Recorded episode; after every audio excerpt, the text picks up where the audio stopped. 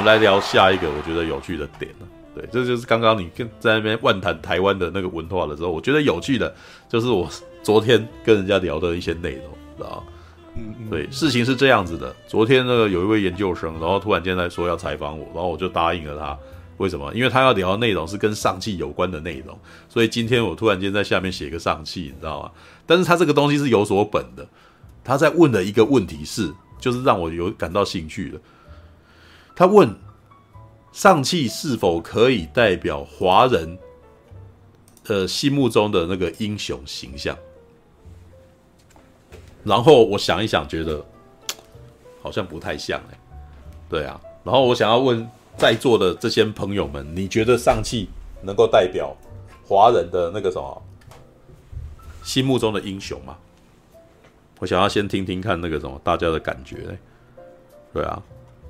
来吧，我看看有谁有看过上汽的，来看看现场。嗯、我们都看过吧？布莱恩、吉米、熊宝、非线性，有啊，有看过哦。非线性默默上线啊，对，有看过哦。来来来，我我华人英雄哦，华人英雄哦，华人英雄，华人的英雄。华人，你第一时间觉得像他有办法代表华人当超级英雄吗？好像我觉得他是一个华人家庭，尤其是美式华人家庭的的角色。可是你说，嗯，特别当英雄吗？好像没有哎、欸。来，我觉得好像为什么呢？来，我们来来做知识之碰撞。因为我我这个人平常习惯性讲一讲就开始解释自己为什么，然后有时候在解释自己为什么的时候，会突然间，哎、欸，原来我是这样想的哦，我还没想过我自己是这样想的，这样。对啊，也许也许你们也可以试着做做看，为什么？好，好，知识之碰撞。我先，嗯，每次我哎，我先每次我我先当开头那个。哦、你先。我个人对英雄的憧憬点，或者我个人的一种就是那种的觉得的美学，然后个人的美学，我觉得英雄必须要有一部分的牺牲跟就是自我奉献，那个 sacrifice 要做出一些奉献的。所以在我心中的英雄而奉献嘛，对，就像所以说老爷这样。蝙蝠侠嘛，我心目中最最喜欢的两个美式英雄的话，最最少的，嗯，美那个蝙蝠侠就是他必须要牺牲出他的牺牲出他的人生去为了他的信念高谭市跟他相信的那个那种执着吧，嗯，去做一些事情。那超人的话也是必须，他永远要躲在要限制自己的能力，就是那种他的奉献就是我有就是把自己的的能力压低，他必须要。让自己去适应这个世界，嘿，这是我觉得英雄的一个美感啊。我个人喜欢的英雄的美感，就是那种那种达到一般人做不到的，就是他他愿意奉献出什么，不是他的能力有多强大，是他要奉献出什么。那上汽的话，对吧？我们知道，因为他故事就是讲，目前起码以我我先讲，就是该单以电影跟那个我们不讲漫画和其他类的电影里面，它就是一个。迷途少年吧，对啊，就是那个少年，嘿，嗯，我觉得就像是演那个，就等于是说一个自我去追寻自己，后面在整个跟父亲的那算和解嘛，就是那个在之后的交交流之间和解这一些，只是和解的和解完了以后，父亲也死掉了，对。对，就父亲就走掉嘛，对，但是、嗯、但是你说他好像为了这个为了这个世界做了什么牺牲吗？嗯，好像没有，我觉得还没有到那种地步，嘿。好，有人留言，哈库刚刚说只有李小龙，我提的周润发被吐槽那是黑道。哎，没有，我其实觉得李小龙跟周润发都算都算是我们概念中的英雄。不过我等一下会解释。对，All right，来那个时候你刚刚讲到的是所谓的他没有奉奉献，哦，他是个迷途少年。哦，我刚刚听听懂的大概就这样。对，来，那个什么，那那 Brian 呢？因为我是金庸的书迷，嗯、你是金庸的书迷，哎，嗯嗯，很很紧啊。如果金庸的那种英雄形象，最典型的就是侠之大者，就是郭靖那种嘛，啊，为国为民，为国为民啊。哦，然后就是会有一定的道德规范，嗯，在他的身上，因为他其实很喜欢黄蓉，嗯、可是一开始没办法跟黄蓉在一起，他只能。就是因为他前面不是答应那个铁木真，嗯，做他女婿嘛，就是他，嗯，对，所以他虽然实际上不是喜欢那个华真公主，但是他必须信守承诺。嗯、这个就是一般那种华人，嗯，哎、欸，对于那种你说英雄还是什么，好吧，大侠啊，嗯，就是就是要信守承诺嘛，然后他会有比较高的道德规范在里面嘛，嗯，对吧？很明显的就是，嗯嗯嗯，就是很明显的就是，如果以郭靖来例例子的话，他就有点。讲白的，就是伪伪圣人的那种道德规范，伪圣人。对，但是，嗯，对，但是他后来哎、欸、也有反转这种嗯套路啊，嗯、就是跟他相反的，不就是杨过吗？嗯，杨过的情况又是另外一种嗯情况，嗯嗯、但是最后嗯杨过他最后还是哎、欸、怎么讲？还是最后还是贴近就是。比较，他最后还是比较贴近像那个郭靖的那个想法，因为我觉得应该有人讲说什么，哎、欸，呃，郭靖是代表理性嘛，然后杨过是感性的一面嘛，嗯，然后如果以神雕侠侣结局来讲，他就是最后做一个折中，理性跟感性并存嘛，嗯，然后如果是以笑傲江湖来讲的话，嗯。哎、欸，那个是感性战胜理性，嗯，因为岳不群他这种就是那种反派角色的话，他就是以什么以利，就是就是以利为重，然后是、嗯、都是以心机啊。可是令狐冲他就是比较感性的，然后就是呃，他其实还是。一开始不是说很想要扛起那责任，但是最后为了这个江湖的稳定，他还是被迫扛起责任嘛。嗯，对不对？嗯、他是比较被动式的英雄。嗯，可是郭靖的话稍微会比较主动积极一点。但是我觉得最后他们最后还是为了那个，呃，一个一方面是为了国家，然后另外一个是为了江湖的秩序，国家与江湖的。嗯。对，那那不是，可是最后，但这一题目前还没有讲到为什么上气不是。对，因为你干接起来好像你觉得上气是不能代表的。对，对啊，我觉得他好像都没有在做这方面的两方面，好像，嗯，的，因为我觉得他一开始就是在逃避啊，嗯嗯嗯，对吧？他没有想要扛起责任，嗯嗯，他最后有。他最后事实上算是他决定要承接责任了，所以他拿到了十环。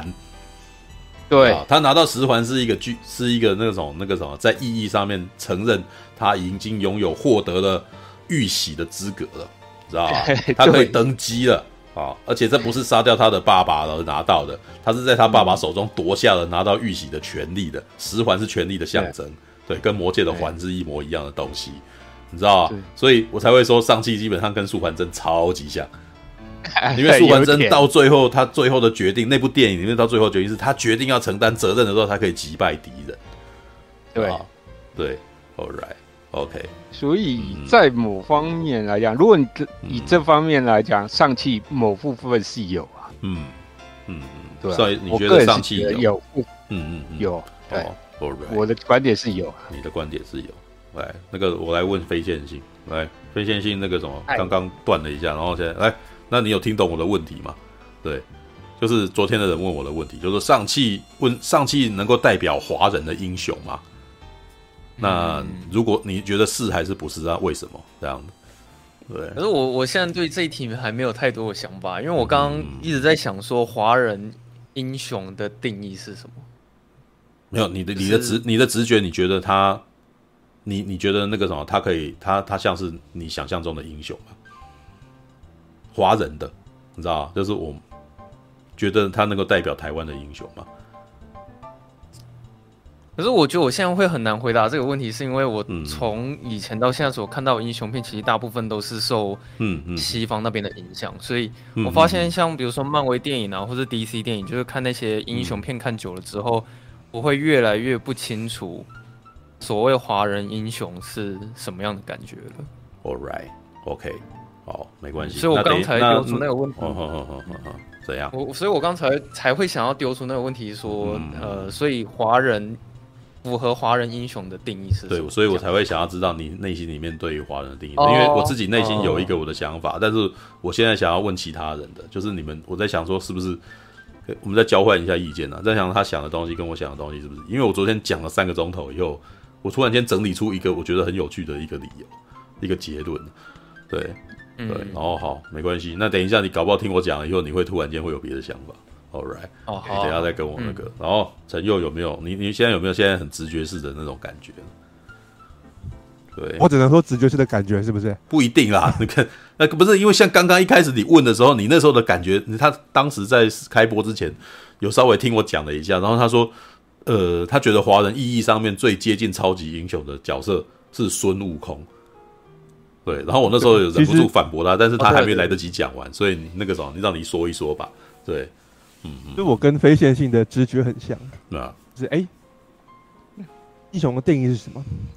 因为英雄至少我们认识的，呃，在娱乐文化里面的英雄，嗯，已经是西方人的英雄了，嗯，那那个价值观，他们所代表的价值都是西方人的，嗯嗯，所以呢，嗯，我那时候下意识想的是，他最接近西方价值观的华人英雄这样子嘛，嗯。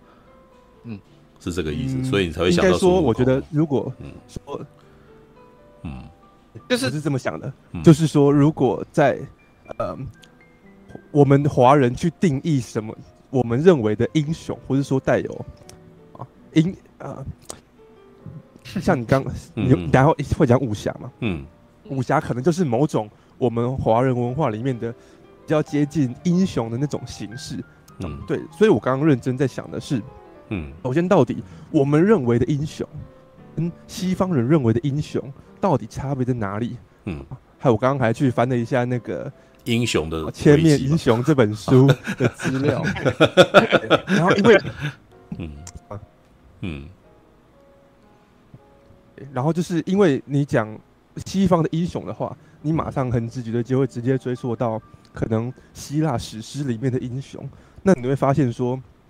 从那个脉络看下来啊，西方的英雄，哎、欸，我这边讲的是我个人的感觉哦。嗯，如果有人有那个更严谨的学术知识的话，嗯，好，再来补充这样子。嗯，但是呢，我讲的是一个能学术上比较不那么严谨的一个定义跟一个直观的分类啦。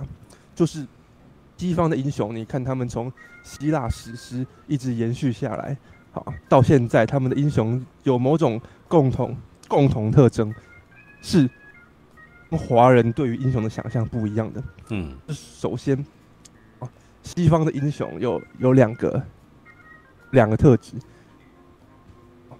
其有其中一个都算，啊，是呢，首先他们呢去战斗，嗯，是为了自身的荣耀，嗯，来来，或是啊，或是他们呢会更强调的是他们。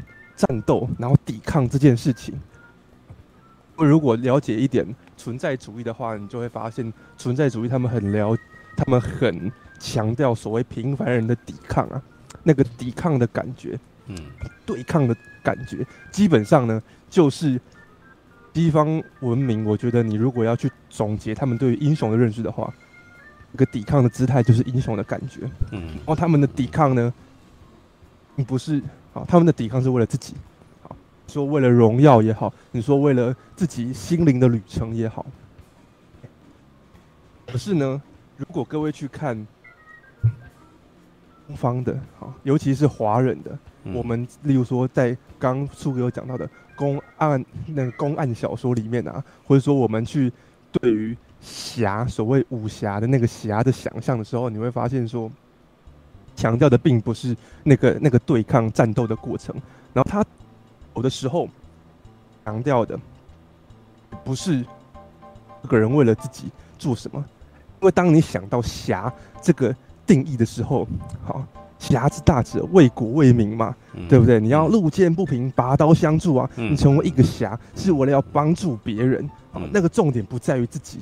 重点甚至呢，可能呢，也不在于我要去对抗什么，我要去战斗什么。嗯，这其实是呃，我觉得我们华人对于所谓的什么叫英雄，或者说一个可以呃拯救人民，让让人们去向往的那个那个角色形象的时候，其实是重点是在这里。嗯，所以你刚刚提到的包青天，嗯、你看包青天就是很很典型的我们对于那种所谓的侠义的想象。好，他呢是为了人民，为了这个解救冤屈的可怜的人，然后呢去做出公正的判决。没包青天他甚至啊，哦，严格我要吐槽，严格说起来，他不能算是公正的判决，因为他他的做法是把坏是把邪恶的。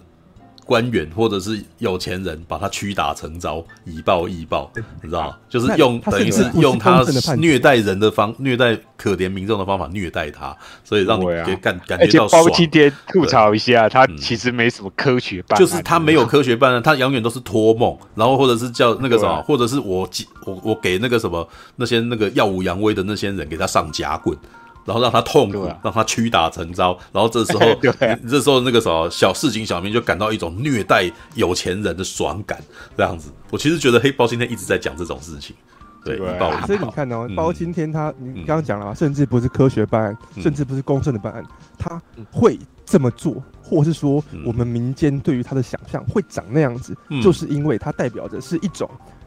市井小民的心声，我们希望有一个既掌握权力，可是又可以体察我们这些民间疾苦，体察我们这些有冤屈的人，代替我去惩罚的可怜之处，然后呢，去去给予还我们一个公道，你知道吗？重点是还我们一个一个公道。你看，这是我们对于侠义的想象。嗯，你看，这就是区分出了呃华人文化里面跟西方文化里面对于英雄的一个不一样的。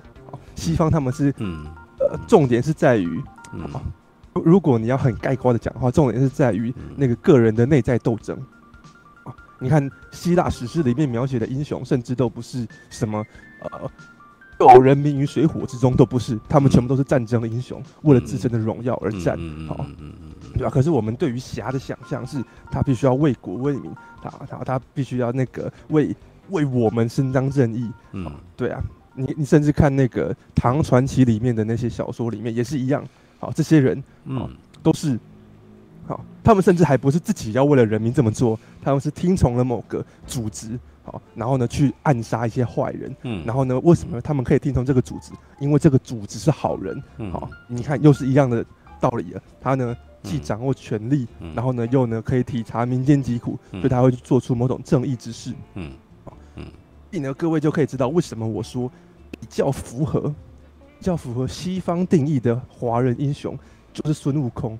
因为呢，在我们这么多的我们这么多的经典里面，哈，可能最有名的就只有孙悟空。他是一个，他虽然有着某种能力，然后他虽然好像也是在做着某种正义之事，在斩妖除魔嘛，嗯，可是呢，他并不是为了说啊解救那个百姓于水深火热之中。你看他好像一路来都是呢自己内在的斗争，没有他自己的。我觉得到后面常常陷入一个轮回，他是要拯救他的师傅，他的师傅不就是 不就是百姓吗？嗯，对啊。其实其实你要这样想的话，这也符合，因为为什么呢？因为他呢要拯救师傅。那为什么？但是他是被迫拯救。为什么唐三藏这么重要？他是被迫的，因为唐三藏走啊，对吧？对他其实不是自己愿意的。觉得重点很有趣的是哦，嗯，去看这么多的啊角色里面，可能就只有孙悟空，他有最鲜明的一种反抗的精神。他并不是永远都听话的呀，他很多时候会哦不想要听啊唐三藏的话，然后很多时候他祭出的手法都是一些比较好像有点偷吃步或者有点非正统，常常不是这么光明磊落的。常常会拥有的套路就是唐僧常常不听孙悟空的话。嗯 然后孙悟空会被错怪，然后基本上可能会被猪八戒跟沙悟净给那个啥，尤其是猪八戒啊，会会跟他咬耳朵。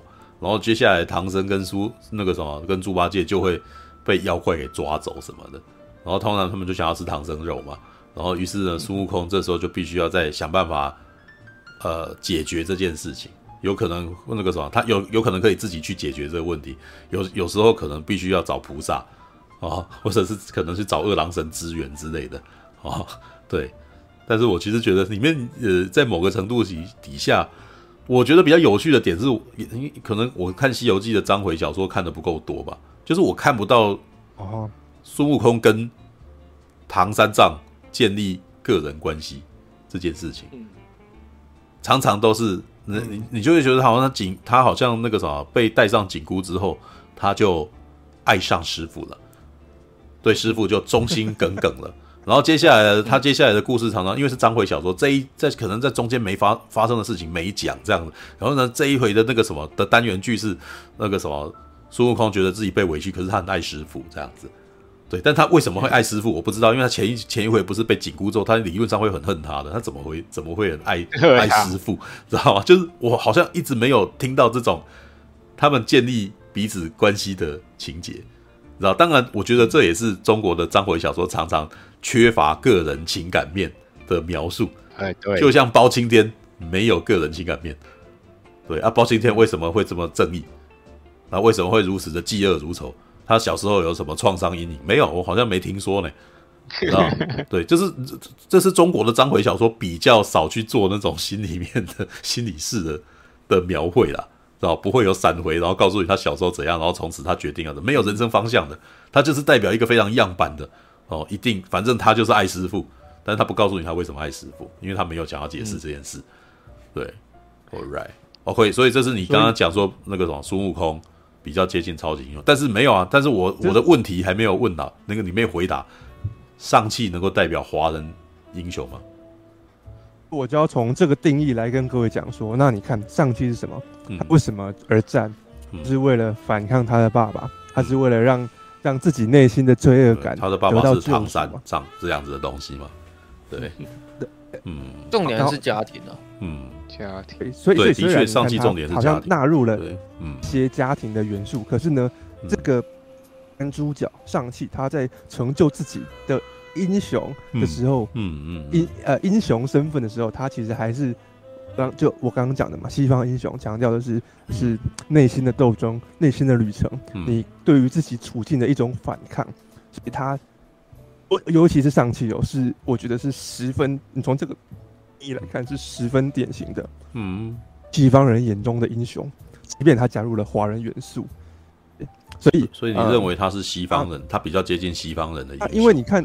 嗯，他做这件事情，他又不是说哦，我要为了这些好很可怜的老百姓，我要救他们，所以我呢要干嘛干嘛干嘛。嗯、你要这样讲的话，可能夜魔侠还稍微离我们这种侠义精神稍微近一点点。好，上汽完全就不是啊。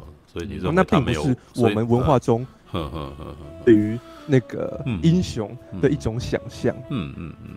这这是为这这就是为什么我刚开始你跟我讲这件事的时候，我马上就一时语塞了，然后我就觉得说，啊，这个问题问的有一点，因为这个问题已是复杂到你看，你可能要像我这样简单，还要去爬梳两同文呃民族之间的对于英雄的想象是什么？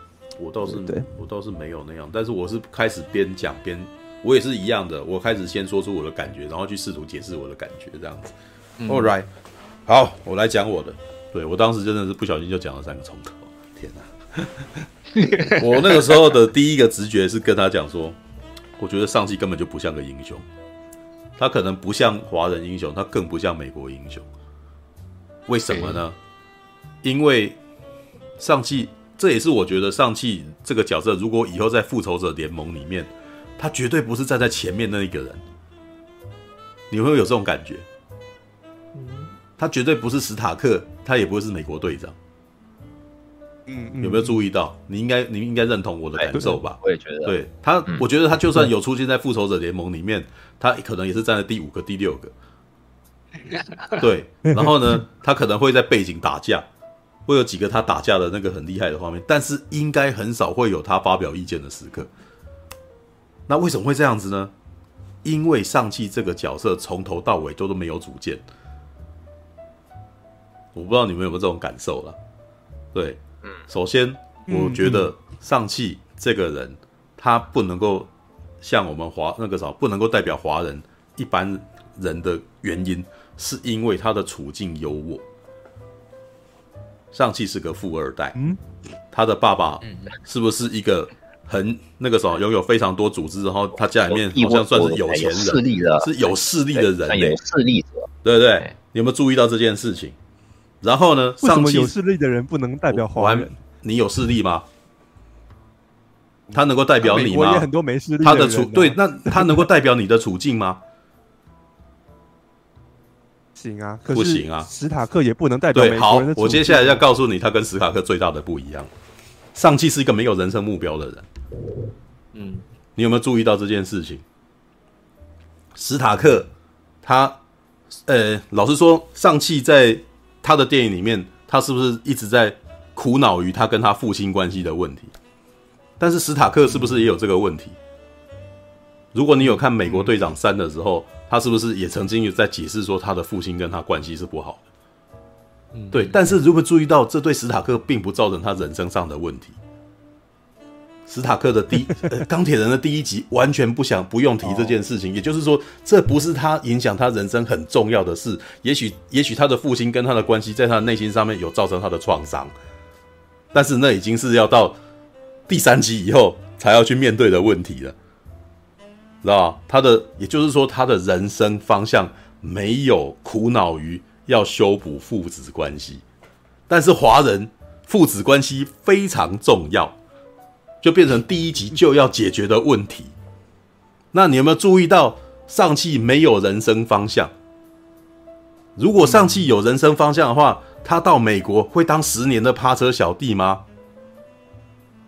也就是上汽这个人是没有人生目标的，有没有注意到这件事情？呃，活着是比较日常嘛，活下去就处理什么家庭的传统，或是跟他老婆的关系，或是父亲。也就是说，上汽的人生目标是要他的父亲爱他，对吧？这是他人生中觉得最重要的事，所以第一集是在讲这件事，对吧？嗯。也就是说，我觉得家这家伙是个富二代，他不需要为了他的生活担忧，他也没有他的人真正的人生方向，他只要担心他爸爸要不要爱他就好了。这个角色呢，跟我昨天看的另外一部电影非常的像，叫做《神鬼战士》。上汽基本上就是一个比较善良的康沃德斯，懂了吧？对吧？嗯，他也没有人生目标，他有要为国为民吗？他哪里为国为民？没有要为国为民吗？对不对？所以我觉得他不能够代表华人的英雄。嗯，对。那接下来有一个问题：华人英雄是什么？我们华人的英雄定义是什么？嗯、虽然跟呃陈佑讲的跟我想的反正是不太一样的，因为陈佑所想的是历史章回小说里面的英雄，就这这反正是我那时候提出来的，然后导致这个你会有联想出来的问题。孙悟空，你可是因为你提孙悟空了，所以我提包青天。对，但是呢。你所讲的那个内容是五百年前的中国，现代的华人也不吃这套了。我觉得，那为什么？我觉得你光看金庸，你就会发现金庸笔下的英雄根本没有在为国为民，你知道？虽然那个时候刚刚有人提 为国为民，有谁？只有郭靖而已啊。郭靖啊，那个那个谁啊？嗯，杨过也有啊。杨过他主要的目标根本不是为国为民。杨过，杨过在四部小说最主要的目的是要冲破体制，你知道吗？我要跟我，我要跟我姑姑在一起，知道 对不对？他为的是他自己，哎，他不是为国为为国为民，是顺便的事情，那不是他人生中最重要的事。那不知道他要为国为民，他最后怎么没有去当官当将军？他最后隐居去了。各位各位想一下那个情节哦，嗯，他到后面会被人家称为神雕大侠，是因为他呢跑去杀金人呢。对，他跑去杀金人，但是他对这这位跑去杀金人的大侠遇到了小龙女，他做了什么？他有为了小龙女牺牲掉，他不去理小龙女，然后去杀金人吗？所以这之前没人称他大侠，对不对？对，但是他不想当大侠呀，大侠，他不想当大侠。我觉得这这件事情最有趣的事情是在金庸笔下的主角们，大部分都不是，就是。为国为民这件事情顺便而已，而且越后面越不是。他在最早期的《书剑恩仇录》里面，《红花会》里面还有反清复明这种东西嘛，对不对？然后到射《射射雕英雄传》里面还有对抗蒙古人这种东西，可是从《神雕侠侣》以后就越来越没有了，你知道吧？然后《天龙八部》里面他还在质疑这种事情，对不对？萧峰，然后在那边质疑说你们辽人与金人，然后互相对抗，然后杀宋人，然后我以前为了宋人对抗你们，这到底是何苦？这些东西到底是在干什么？他其实是在质疑这件事情。对，然后呢，还有接下来后面越来越像我到韦小宝根本就已经他在嘲笑这件事情了。所以其实我觉得金庸笔下的超级英雄武的大侠，基本上想要做的事情是我要做我自己最想要做的事。然后这也是《卧虎藏龙》里面的侠每个在痛苦的东西，你知道吗？就是，也就是说，武侠的定义是在于，其实我觉得武侠的定义就大概章子怡在那个什么演的玉娇龙在《卧虎藏龙》里面问于秀莲的那句话就已经一句话就讲完了。当大侠是不是很好玩？出去外面看到讨厌的人就打，你知道吗？但是呢，这个是武侠片里面武侠我们观众里面最喜欢看的东西，随心所欲。你知道，对，顺势而行，做想做的事，你知道？我其实觉得看武侠小说，其实你觉得最感到畅快的是，他可以快意恩仇，然后他可以游游历山水，然后他可以跟才子佳人两个人在一块之类的事情，这很有趣哦。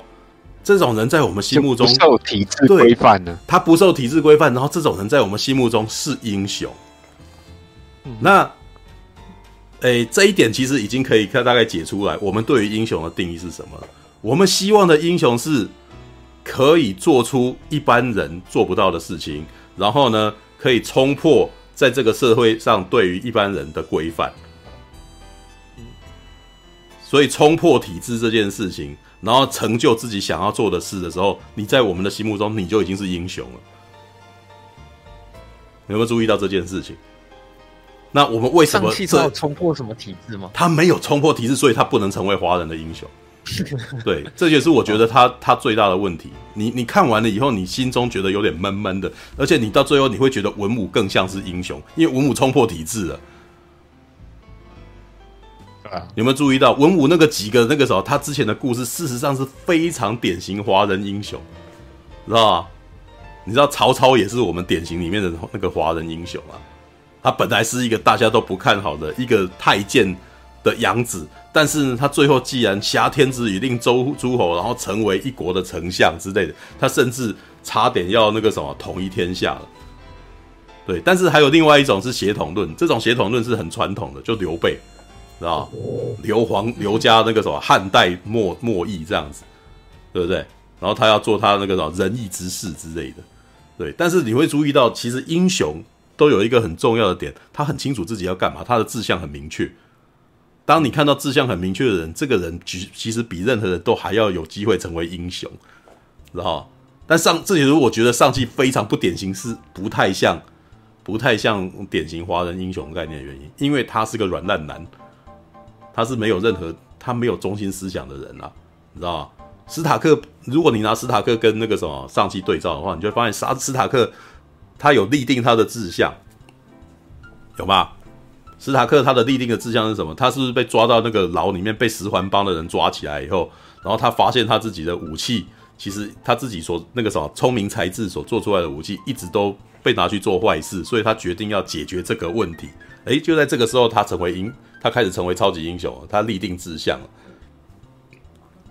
可是上期一直没有哦，上期整部片就是。我决定接下父亲的衣钵，负起责任来。然后那个时候，他才拿到了十环。可是当他拿到了十环以后，他成为英雄了吗？我觉得他没有成为英雄。你知道，他也没有得到他人生的成功。我觉得这部片到最后的人生成功，为什么最后要演那么多，演演多那么一段，演多那么一段？王你知道吗？跑来找他，然后叫他加去去那个什么，他要加入复仇者联盟这一段。因为这个这一段好传统华人哦，你知道吗？我们人生成就是什么？你被征召了哦，你功成名就了，你现在当大官了，对吧？上期加入复仇者联盟，要当大官了，嗯，对不对？他为什么？如果他真的要那个什么为国为民什么的，他为什么不自己成立一个组织？为什么？因为上期本身哦，这也是上期本身最像一般华人的地方。如果上期非常有主见，他就不华人，知道？因为华人不华人的文化里面不会主要不会不会第一个做举手的事情，对吧？我们平常上课的时候，你会成为第一个反抗权威的人吗？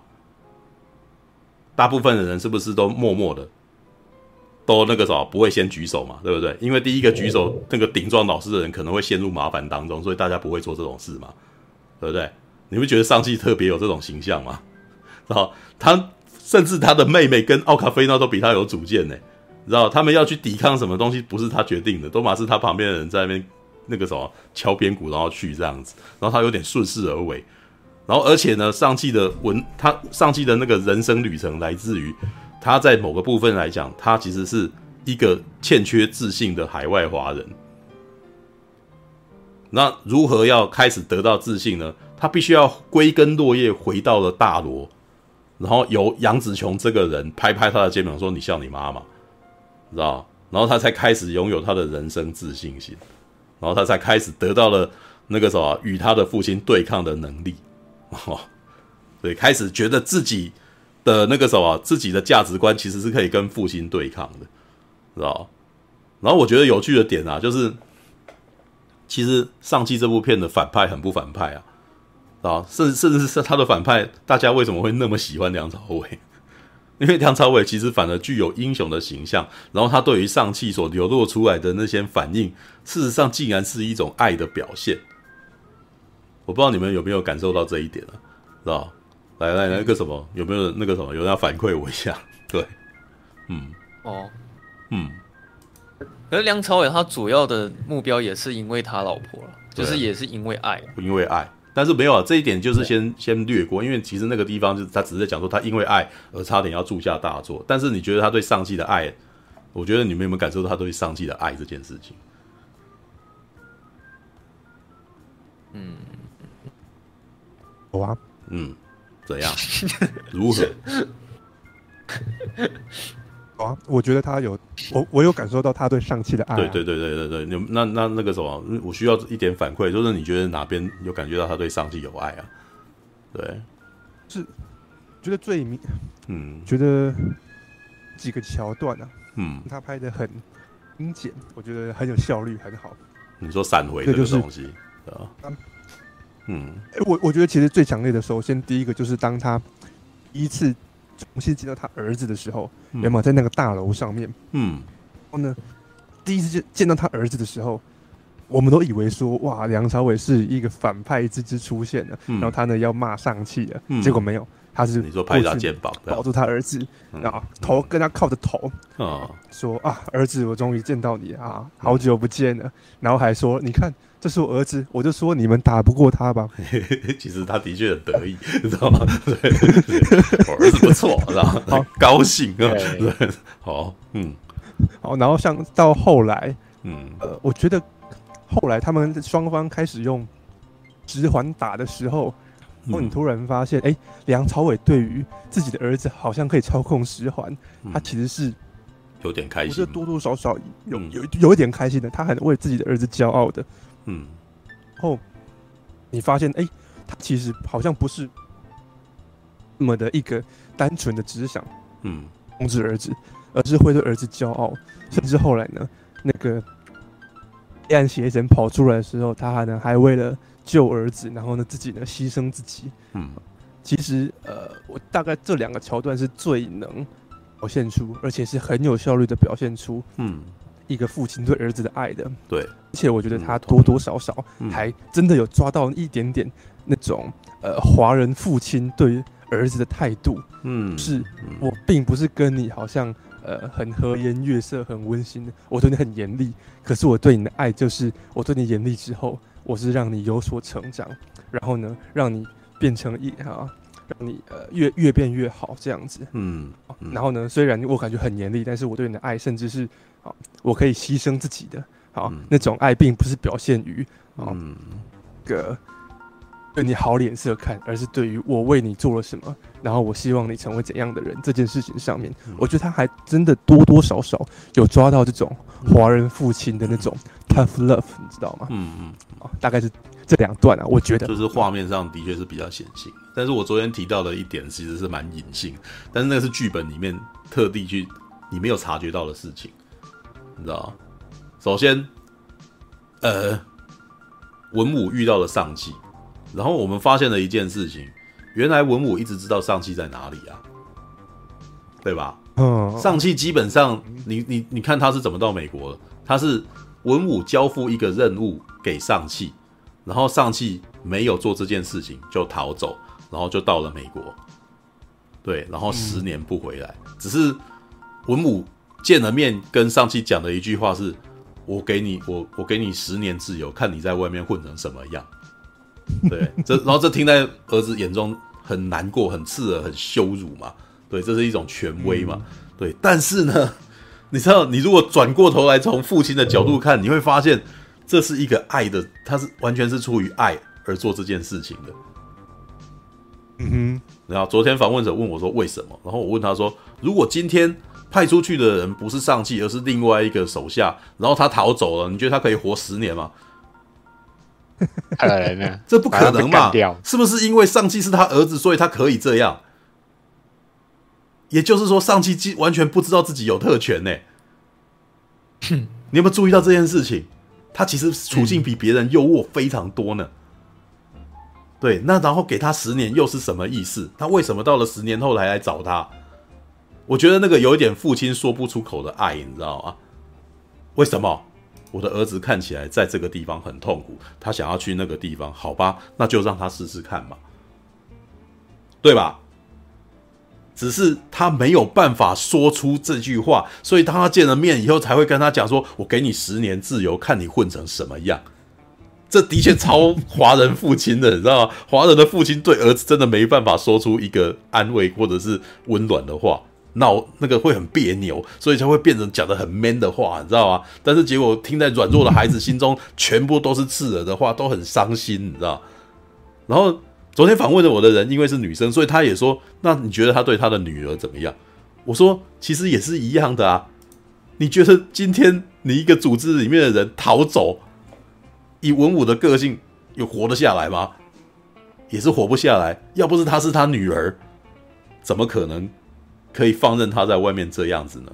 那已经是父亲对于爱儿女里面最大的那个啥，他的他能够做到最大的事情。只是通常儿女没有办法面对父亲只有这样而已。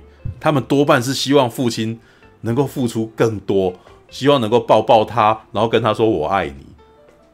但是这通常这是华人的父亲最说不出口也最做不到的事情，别扭啊，知道吧？不要逼我做这种事情，我我的那个啥，我我我爱你还你还不明白吗？知道吧？多半都是这种情况嘛，对不对？所以我才会说，我觉得其实上汽还蛮还蛮富二代软烂男的。他事实上在外面混了十年，的确什么都没做，他没有立定志向，他也没有真的怎样，他就是过日子而已。那你可以想象上汽在干嘛？他其实内心深处，事实上在期望这件事情的发生。不然他为什么一直待在那个地方？然后而且还给自己取一个非常容易被被发现的英文名字，你知道？他叫徐上去，然后他的英文名字叫上气，知道吗？就很好被发现。所以你你可以从这种逆解析里面去可以发现说，上气感觉起来有点暗自期望爸爸来找他。然后希望呢，爸爸来找他的时候会希望你来求我，然后说我爱你这样子，你知道？那这样子的人怎么当华人英雄？你知道吗？这这这样子的人基本上都一直被锁在那个什么制度的框架里面，你知道吗？他就跟李安的主角一样，是一个冲不出去的人，知道？所以李安的角，李安电影的角色很难当英雄啊。每一个人都其实都屈服在现实生活当中，就像那个我常常讲了一百零一遍的那个比利林恩的中场战士，你知道吗？他有没有冲破体制？他没有冲破体制，他最后摇摇头说：“这边还有人需要我。”所以他妈他的姐姐拍了一下方向盘，他出不去，他被锁住了。对，那要冲破体制，他才会成为我们心目中的英雄。因为我们日常生活里面所有人都做不到冲破体制这件事情，他必须带我们做到这件事。你知道吧？然后我那时候越讲越觉得说，如果你仔细去思考一下，我们传统华人，不要讲说是，不要讲武侠片好了，我们传统概念底下，我们觉得这个人超厉害的状态，多半呢，我们都不喜欢这个人家大业大，我们都希望他是一个白手起家的人，然后呢，他可能甚至他身体上面有任何有残疾，他可能没有办法那个什么有肉体上面的痛苦，但是他最后精神力比较重要。我们那天讨论的比较有趣的点是，美国人非常崇尚肉体的完美，像超人，他是一个完美的超完美的肉体，你知道？男人中的男人，啊，肌肉，全身都大鸡鸡这样子，对，甚至呢，超级英雄的肉体能力要超过超过常人，他必须要获得一些奇异的能力，比如像蜘蛛人被咬了，他的身体变得比一般人更加的强壮，对，但是呢，你很少在美国的超级英雄里面看到残疾人的，你顶多可能看到像夜魔侠这样子的人，对。但是呢，你可能看不到断手断脚的人，可是，在华人的英雄里面是有独臂刀这样子的人的，断了一只手，然后靠意志力，然后那个什么能够反出，然后最后击败，然后那个什么拯救了本来侮辱他的那个家人，然后给他们个好看。对，比如说杨过啊，杨过是被郭郭芙斩断了手，然后最后反过来拯救郭家，你知道这 对，就是救郭破虏跟郭襄。之类的，然后最后那个什么绑在那个火上面，然后他要去救他这样子的，对。然后我们还有像那种那种掰咖的，你知道？然后我们还有盲那个时候还有瞎眼的很多。但是我们呃，甚至我们常常会有一个一个一个桥段是，我们必须要经脉尽碎哦，身体经脉尽碎，然后接下来靠意志力把它接回来，你知道？对。然后这中间没有什么逻辑，但是你基本上就要知道，我们的意志力可以战胜肉体的那个什么肉体的问题。对，然后比如说像我们的以前的那种民间故事，比如像汪洋中的一条船，有多少人还记得这故事的？他还蛮典型台湾励志故事，你知道？郑丰喜，知道？郑丰喜是怎样的怎样的逻辑？他身体有他身体有问题嘛？然后他家里面是不是那个什么，也是那个种家里面很穷？然后可是呢，他却可以冲破这些障碍与体制，然后他念上大学，然后最后成为十大杰出青年。这个是国家钦定英雄哎，知道？还特地写传给你看，这样励志故事，你知道吗？我们很讲究这一点啊，我们要很讲究一个人他的那个什么，在底层，然后往上直冲，然后那个克服所有问题，冲破体制，然后达到不凡的成就，这样他英雄，知道？他不一定要为国为民，他也不一定要救人民于水火，这些东西都是顺便的，你知道？重点是要他冲破体制，抵抗那个什么，做到一般人做不到的事情。而我们一般人最希望能够去平反的，就是冲破普通我们价值观体制。所以，像杨过这种冲破体制、娶了姑姑的人，变成英雄了，知道？那当然，他最后也写的比较讽刺，像韦小宝这种冲破了体制，然后娶了好几个老婆的人，成英雄了，知道？对。然后我说，我们其实讲究是廖天金式的那一种人，你知道？抵抗抵抗威权体制，抵抗权威，然后那个什么，这些威权都是我们平常很讨厌的，但是我们平常不敢去不敢去反抗的。为什么？因为华人基本上是机会主义。为什么机会主义？我们基本上我们的生活是说一套做一套的。就是你考驾照，哦，你不会照着驾照上面的条例做，但是你知道你要写这些东西，你要做这件事情，你要可以让你的威权那个什么，可以让上面的人满意，知道？我觉得这个在某种程度来讲，跟华人的统治者常常在改朝换代有关系，大概两百年就换一代，也就是说，我在觉得在华人的那个什么深层记忆里面，上面的人会变，我只要应付他就好。你知道吗？我真的觉得是有这种感觉的，你知道吗？所以，我们华人，呃，有一种很奇怪的一种状态。我们呢，既有依赖心，然后可是又不喜欢别人来管我们。你知道吗，在在国外其实是很田园主义，我们要自己自己照顾自己。然后，我们很少听到有什么事情出现问题的，然后要求在国外啊，很少听到什么人出现问题要求政府来帮忙。但是台湾人很常做这种事情。只要一遇到一些问题就哇哇叫，然后就叫政府要来帮忙。其实这一点都不独立自主，你知道吗？独立自主理论上是要自救的，对。但是我们会常常希望有人来养我们，然后来来那个什么来资助我们，然后来补助我们之类的。可是呢，政府下什么规定，我们基本上常常都在不爽，通常都在反对这件事情，其然后常常都希望能够钻这个漏洞。然后我觉得这基本上也，其实我觉得华人基本上的底层的那个什么深层的那个什么的价值观是机会主义的，知道以暴易暴，机会主义，我们比较没有法治概念了，知道法治概念基本上离我们的那个什么历史成型可能还不到两百年，你知道我们大概在上个世代，可能在一百多年前，还在那种击鼓申冤，然后以暴易暴的的状态啊，还在那个什么请那个什么。请地方那个地方人士、地方官帮你伸冤，或者是直接去请地方祈祷，然后给你讨个公道，然后这时候就完全是取决于你认识多少多少人挺你的状态啦，知道？我们比较真的没有法治观念，我们有法治观念已经是这个世代这一百年内的事情。然后呢，我们我觉得我们的骨子里面还不太相信这件事，所以我们的父母一代，我们的那个什么祖祖先那一代还在乔事情呢。啊，我们现在也还在做这种乔事情的事情，法律基本上是，诶、给懂法的人拿来玩的那种感觉，你知道吗？所以你要知道这一点，就是不是我们其实不是很守规矩的，对，华人很聪明的，华人很知道说这个东西是上面的人做来那个什么满足他的统治欲求的，所以我要钻漏洞，你知道吗？知道？我觉得，我觉得那个时候，尤其台湾人特别懂这一套啊，知道？尤其我们的那个什么，现在改朝换代的速度又更快，知道？蓝的跟绿的转换超快的，知道，所以我们更更理解蓝的时候要讲哪一套，绿的时候要讲哪一套，这样子。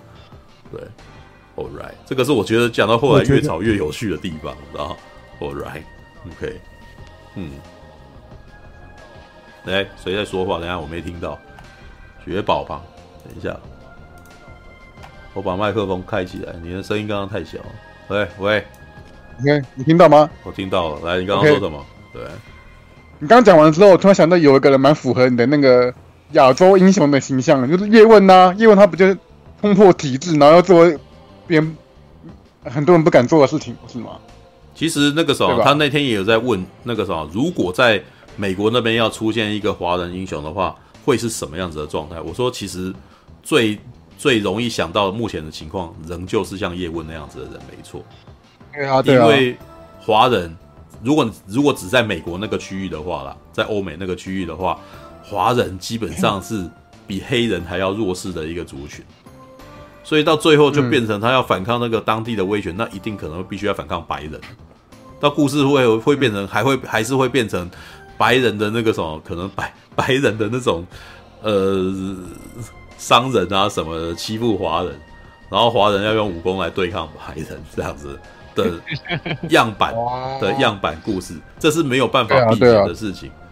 对，但是我也提到一件事情，其实很多时候，因为我觉得以台湾的情况来讲，因为像刚刚那个什么非线性就讲了一件事情，说我们事实上看华人的看美国东西真的是看太多。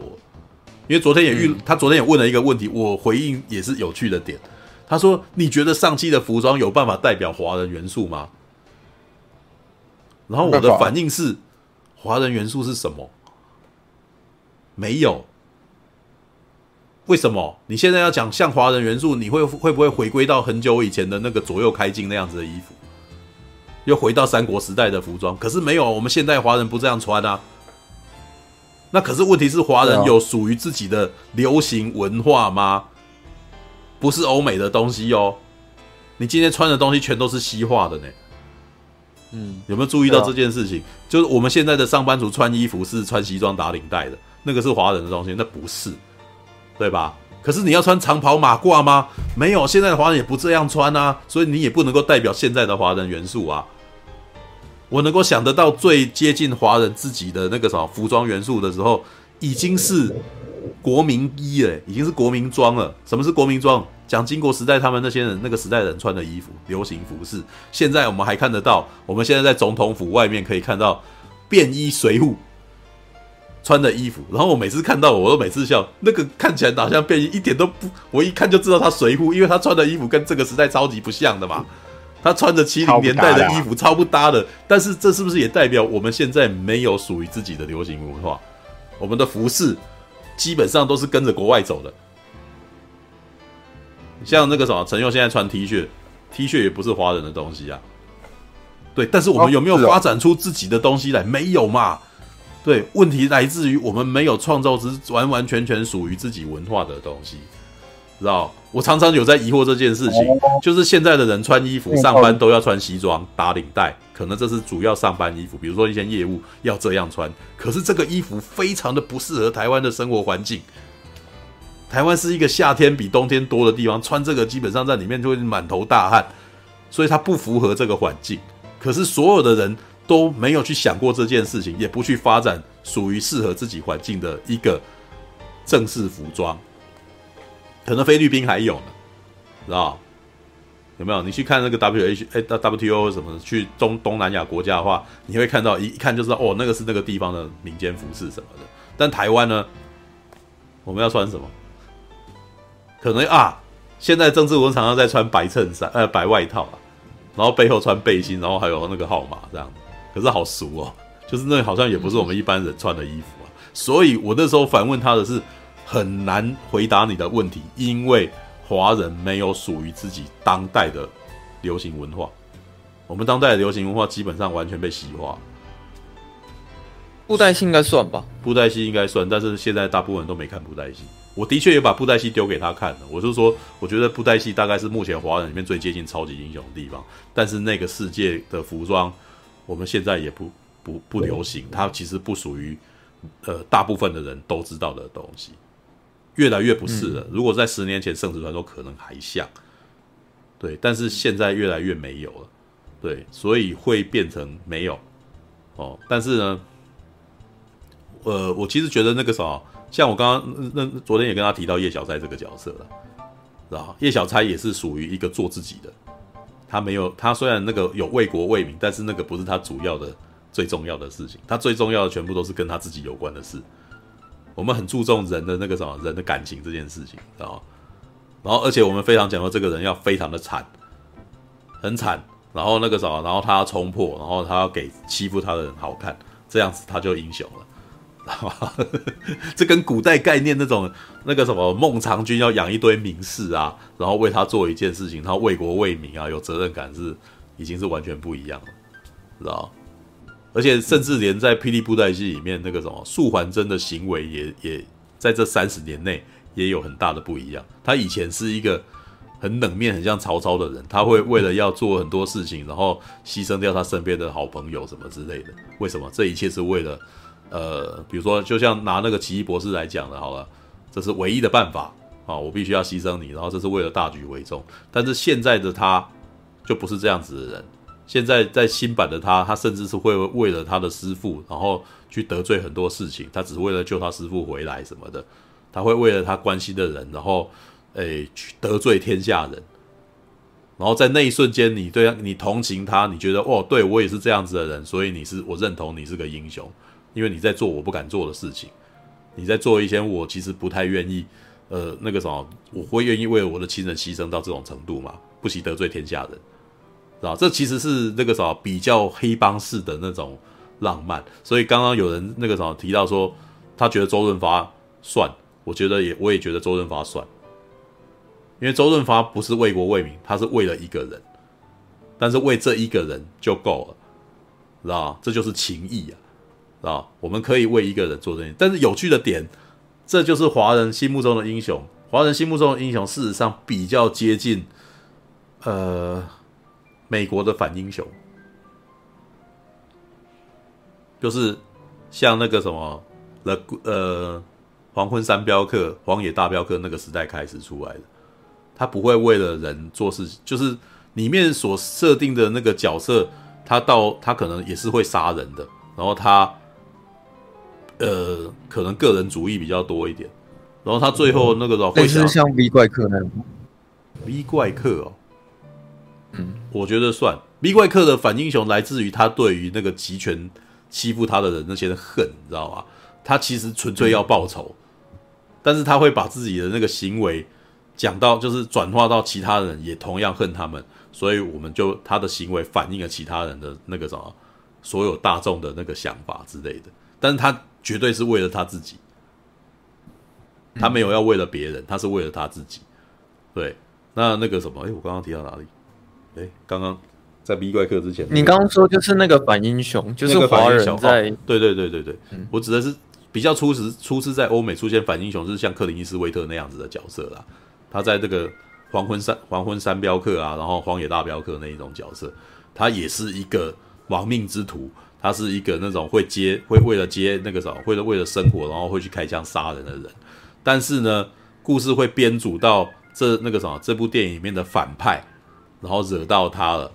然后他不爽，然后最后呢，他的那个什么，他的价值观跟他的利害关系会跟我们同情的那些角色、那些市井小民一样，所以于是他跟这个大反派决战，打败他，然后为什么？只是纯粹他最后会讲一句很你会觉得很爽的话，只是纯粹因为你惹毛我了，然后离开，你觉得这家伙真潇洒，有没有？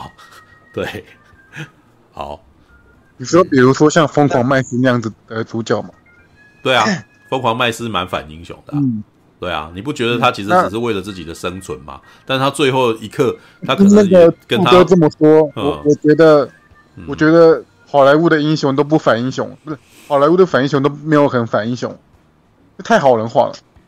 没有，没有。其实到后来你会发现，那个什么，这些定义都越来越模糊啊，知道？比如说像，可是美国队长好了，我，比如说像美国队长，到最后他要救八旗的时候，他做的行为是英雄行为吗？不是，对，但是因为他个人啊，对，但是我们也认同他嘛，对不对？因为我们认认同他对于八旗的感情，所以我们也觉得他为了这件事情那个什么跟斯塔克对抗，哎，嗯，就是一个角色的那个没有没有没有到善恶。哦，善恶对立这么分明的，现在来说的话，对啊，他就是就是所谓到中途越来越让角色复杂化。现在编剧会比较聪明，会用那个嗯，会用道德面跟情绪面来来绑来绑架观众，即便他可能不是，是他是好人，可他可能也会做坏事这样子。是，那可是你会这样子想，是因为欧美文化它的法治观念是重的，对吧？道德观念嘛，嗯、跟道德观念有关嘛。但是呢，在华人的世界里面，我们是以情为出发点的。嗯，对，道德观念是次要的。嗯，嗯，我们那我想，呃，嗯嗯嗯，我想问一下，你们觉得张艺谋他拍的那个英雄里面的李连杰，他可以代表华人英雄吗？我觉得不能。啊，我觉得华，我呃。李连杰他那个故事基本上，呃，不是张艺谋那个故事，事实上是一种大一统思想，你知道吗？然后甚至到最后，其实他的故事会变成这个侠到最后他归于体制底下，你知道？可是他也算是牺牲自己拯救拯救那个国家，嗯，算是啊，是算是，但是他到最后没有解释为什么李连杰的这个角色会这样想。你有没有注意到李连杰这个角色没有个人情感？有没有发现这件事？有个人情感的全都是梁朝伟啊，然后张曼玉啊，然后与那个什么章子怡有没有为情爱纠葛？你知道吗？所以常常所以才有人在那边笑张艺谋，说张艺谋不懂侠，知道吗？张艺谋写的故事是一个没有感情的人，然后那个什么对着这些。比如说，你看到梁朝伟啊，然后梁朝伟还有张曼玉，还有玉娇龙啊，不，还有章子怡，他们演的这三个角色，其实是很接近《卧虎藏龙》里面的那种角色的，就是会会有自己的七情六欲，会有那种贪嗔痴什么之类的，有没有？对，然后由李连杰这个没有感情的人，对他们小以大义，说你们这样都不对。你们应该要归于体制底下。我、哦、干好中共的一部片啊，你知道吗？就是你们、你们不、你们冲破体制，你们有情有爱都是错的，你知道吗？你们应该被我杀掉，然后让那个什么秦朝，然后秦王一统天下，然后就不会有这些乱子，大家规规矩矩的生活是最好的。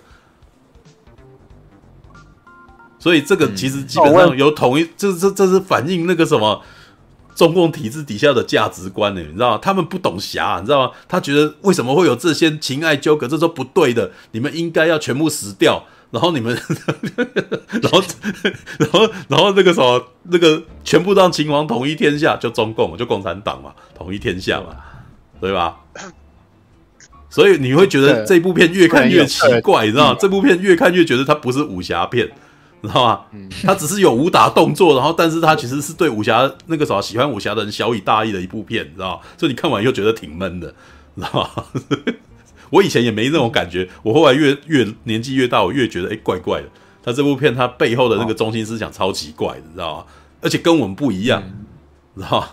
对，那然后他后面的几部片，你有没有注意到全部都是捕快，你知道吗？然后或者是政治斗争的那个，那跟武侠没关系，那是宫廷剧啊，你知道吗？就不一样，那完全是不一样的东西，你知道吗？OK，就是哦，All right，好吧。，All right，还有没有我，我想要做，嗯嗯嗯，一次答辩，再给我一次。你要答辩哦，来来答辩哦，你要答辩，take shit 啊，好吧。觉得各位有看过看过金庸的，嗯，各位可以去想一下，当今天我们说侠，嗯，马上要想到一个代表人物的话，你会想到哪个人物？啊，基本上不不太会是，呃，例如说不太会是那个《倚天屠龙记》嘛。也不会是韦小宝嘛？对，嗯、我不确定你们、啊。至少，我说我爸，他常常跟我讲说，他觉得能代表某种侠义精神的，应该就是郭靖。为什么我刚刚就拿郭靖出来讲？嗯，其实我觉得，呃，虽然半处哥提出的很多观察，我觉得确实很讲到很多那个，确实是我们华人文化里面的某些特性。可是我觉得，呃，当在讲反抗体制的时候，我总会觉得说，我们今天去思考反抗体制的时候，那已经是掺杂了西方的思想进来的时候，因为对于华人本身而言，华人文化里面并没有反抗体制的文化因子，嗯，否则我们怎么会从来都没有发展出像。呃，你说的那种克林伊斯威特这样子的英雄人物，或是我们从来没有写出黑色小说，啊，冷硬派侦探这种东西。你看，我们从以前到现在，啊，我们所颂扬的那些人是谁？例如说刘备，啊，为什么刘备是我们所颂扬、我们赞扬的？我说直觉上了，啊，嗯，因为呢，刘备他怎么样？他呢可以体察民间疾苦，他呢对人民老百姓很好。为什么我们以前从来都是批判曹操的？因为我们认为曹操就是那个一直要发动战争，然后还要篡位的一个大坏蛋。乱世奸雄。那我们现在对于曹操会有某些改观，甚至有一些作品会反而从曹操的角度，从呃魏那边的角度去讲故事。嗯，已经是现代做了一个颠覆了。嗯，啊，你看为什么我们那个章回小说里面为什么会说梁山泊他是英雄？嗯。嗯而且他最后也是归于他反抗下哦，一两边有一百零八条好汉，最后也是被征召去朝廷，是吧？是，你看他当时，我们会认为说，哎，他有某种侠义精神的时候，并不是因为他反抗政府，是因为他劫富济贫。廖天丁也是一样，廖天丁被被人称颂的英雄事迹，嗯，其实重点是在于。他呢劫富济贫呢，他去抢了那个板桥林家哎，是的，嗯，然后呢，他呢杀的人是汉奸呢，嗯，他反而呃大家着重的好像还不是呃他反抗日本政府的那一面，嗯，我觉得为什么廖天定会被说成英雄，林少猫没被说成英雄，好，林林少猫也反抗日日啊日军呃那个日本政府啊，嗯，好，可是呢好像大家没看到他有劫富济贫，所以呢他呢就不算。你看啊，对啊，那我要说的这点就是为什么我会提出说，哎，好像我们对于华人啊，华人的文化里面对于侠的一种定义，必须得是从人民体谅人民哈，解救人民痛苦的角度出发，嗯，这就是刚刚柱哥讲的那件事情，嗯嗯，是。是呢，嗯，因为华人有某种依赖权威的心理，嗯，你看哦，那个什么叶问啊。叶问的电影啊，我们会认为说，哎、欸，他好像是一个英雄人物的重点，并不在于他反抗啊日日军呢，重点是在于说，因为呢，啊日军对那个老百姓很坏，然后呢，所以呢，呃，叶问好像呢，哇，还好教人家拳啊，然后呢，啊，好为了这个人民啊，去跟日本政府对抗，嗯，这种感觉，重点是在为人民，重点其实华人强。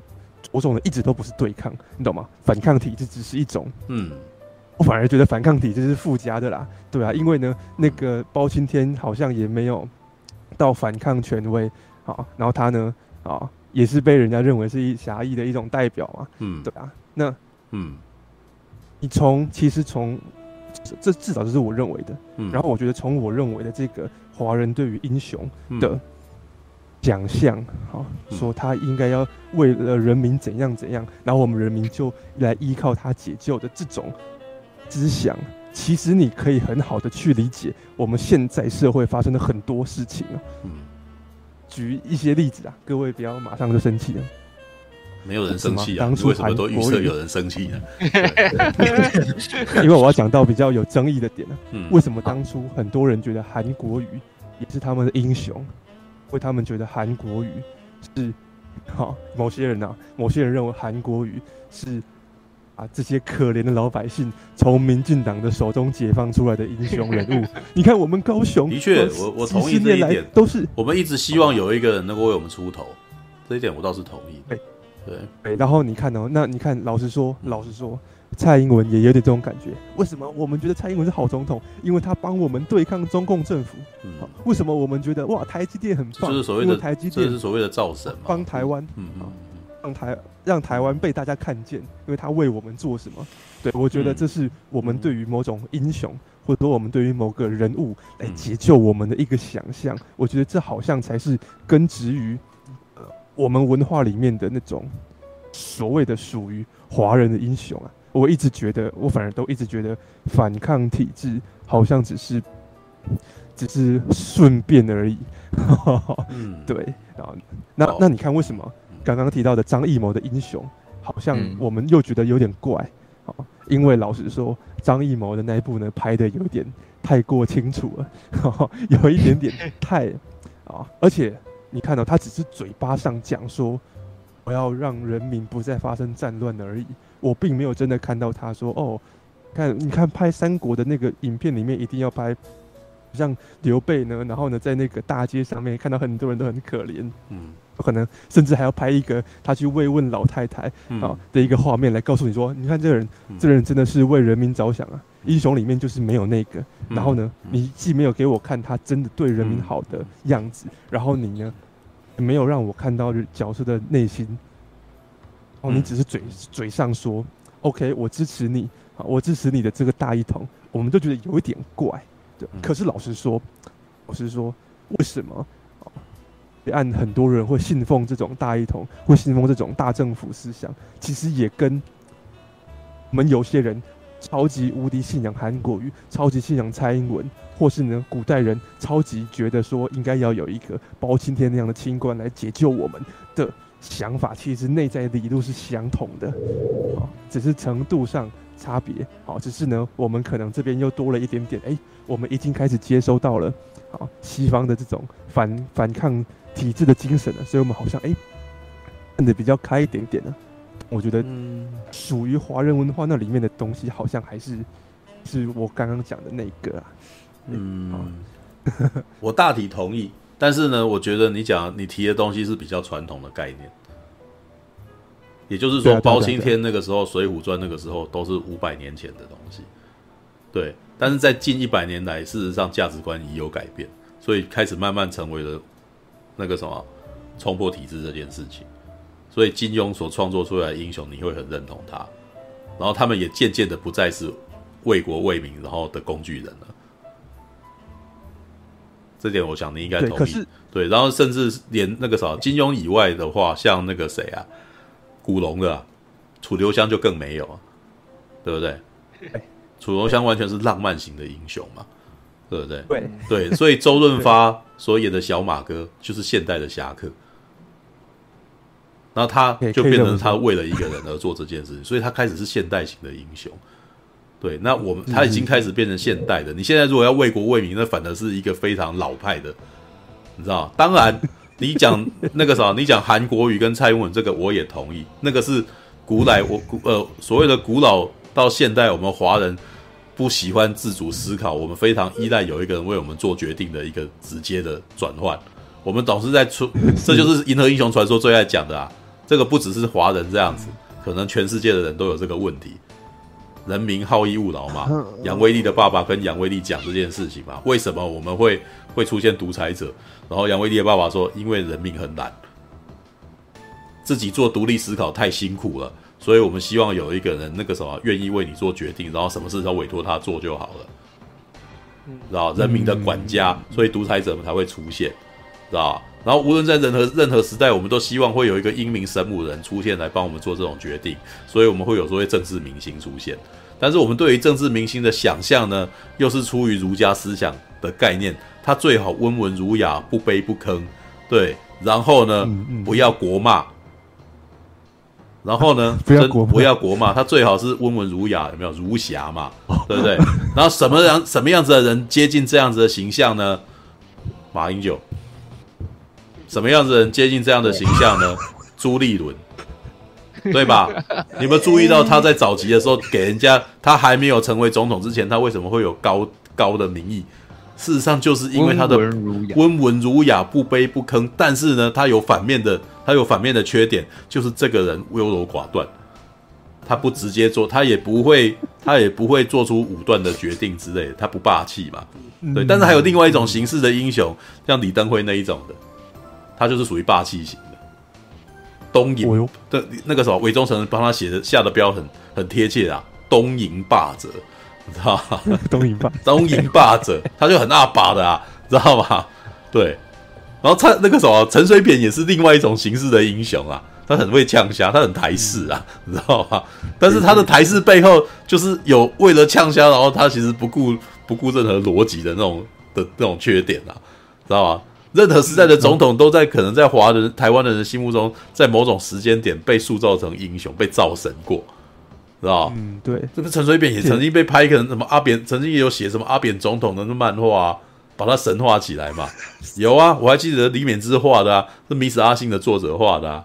哇！我每次看到翻到那边，我都会觉得，哇靠！李勉之你也太狗腿了吧？你知道吗？你画阿信的时候这么幽默，然后画画陈水扁，他怎么这边那么英俊？他现实生活中哪哪有长这样？你知道吗？就是就会觉得，干这好狗腿，这好 gay 掰哦，你知道吗？就是把它美型化，你知道吗？对，所以就会觉得有点，在那个时间点，一定是想要建造他的偶像的那个那个什么。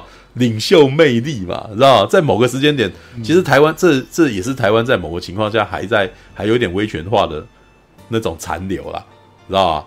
嗯嗯，我们当然没有像北韩那么夸张，但是我们其实还是有呢，知道我还记得陈水扁当总统的时候，还有人讲说，哇，他去哪边有去哪个庙里面有蹲过厕所，那个金马桶，我要把它弄起来。我靠，我那时候看着就笑，你知道？哇，你得哇靠，对，但是一样，我们的民间里面的确还是有这种价值观嘛。对，但是呢，你要注意到，华人、台湾人对于神这件事情，事实上是非常功利主义的。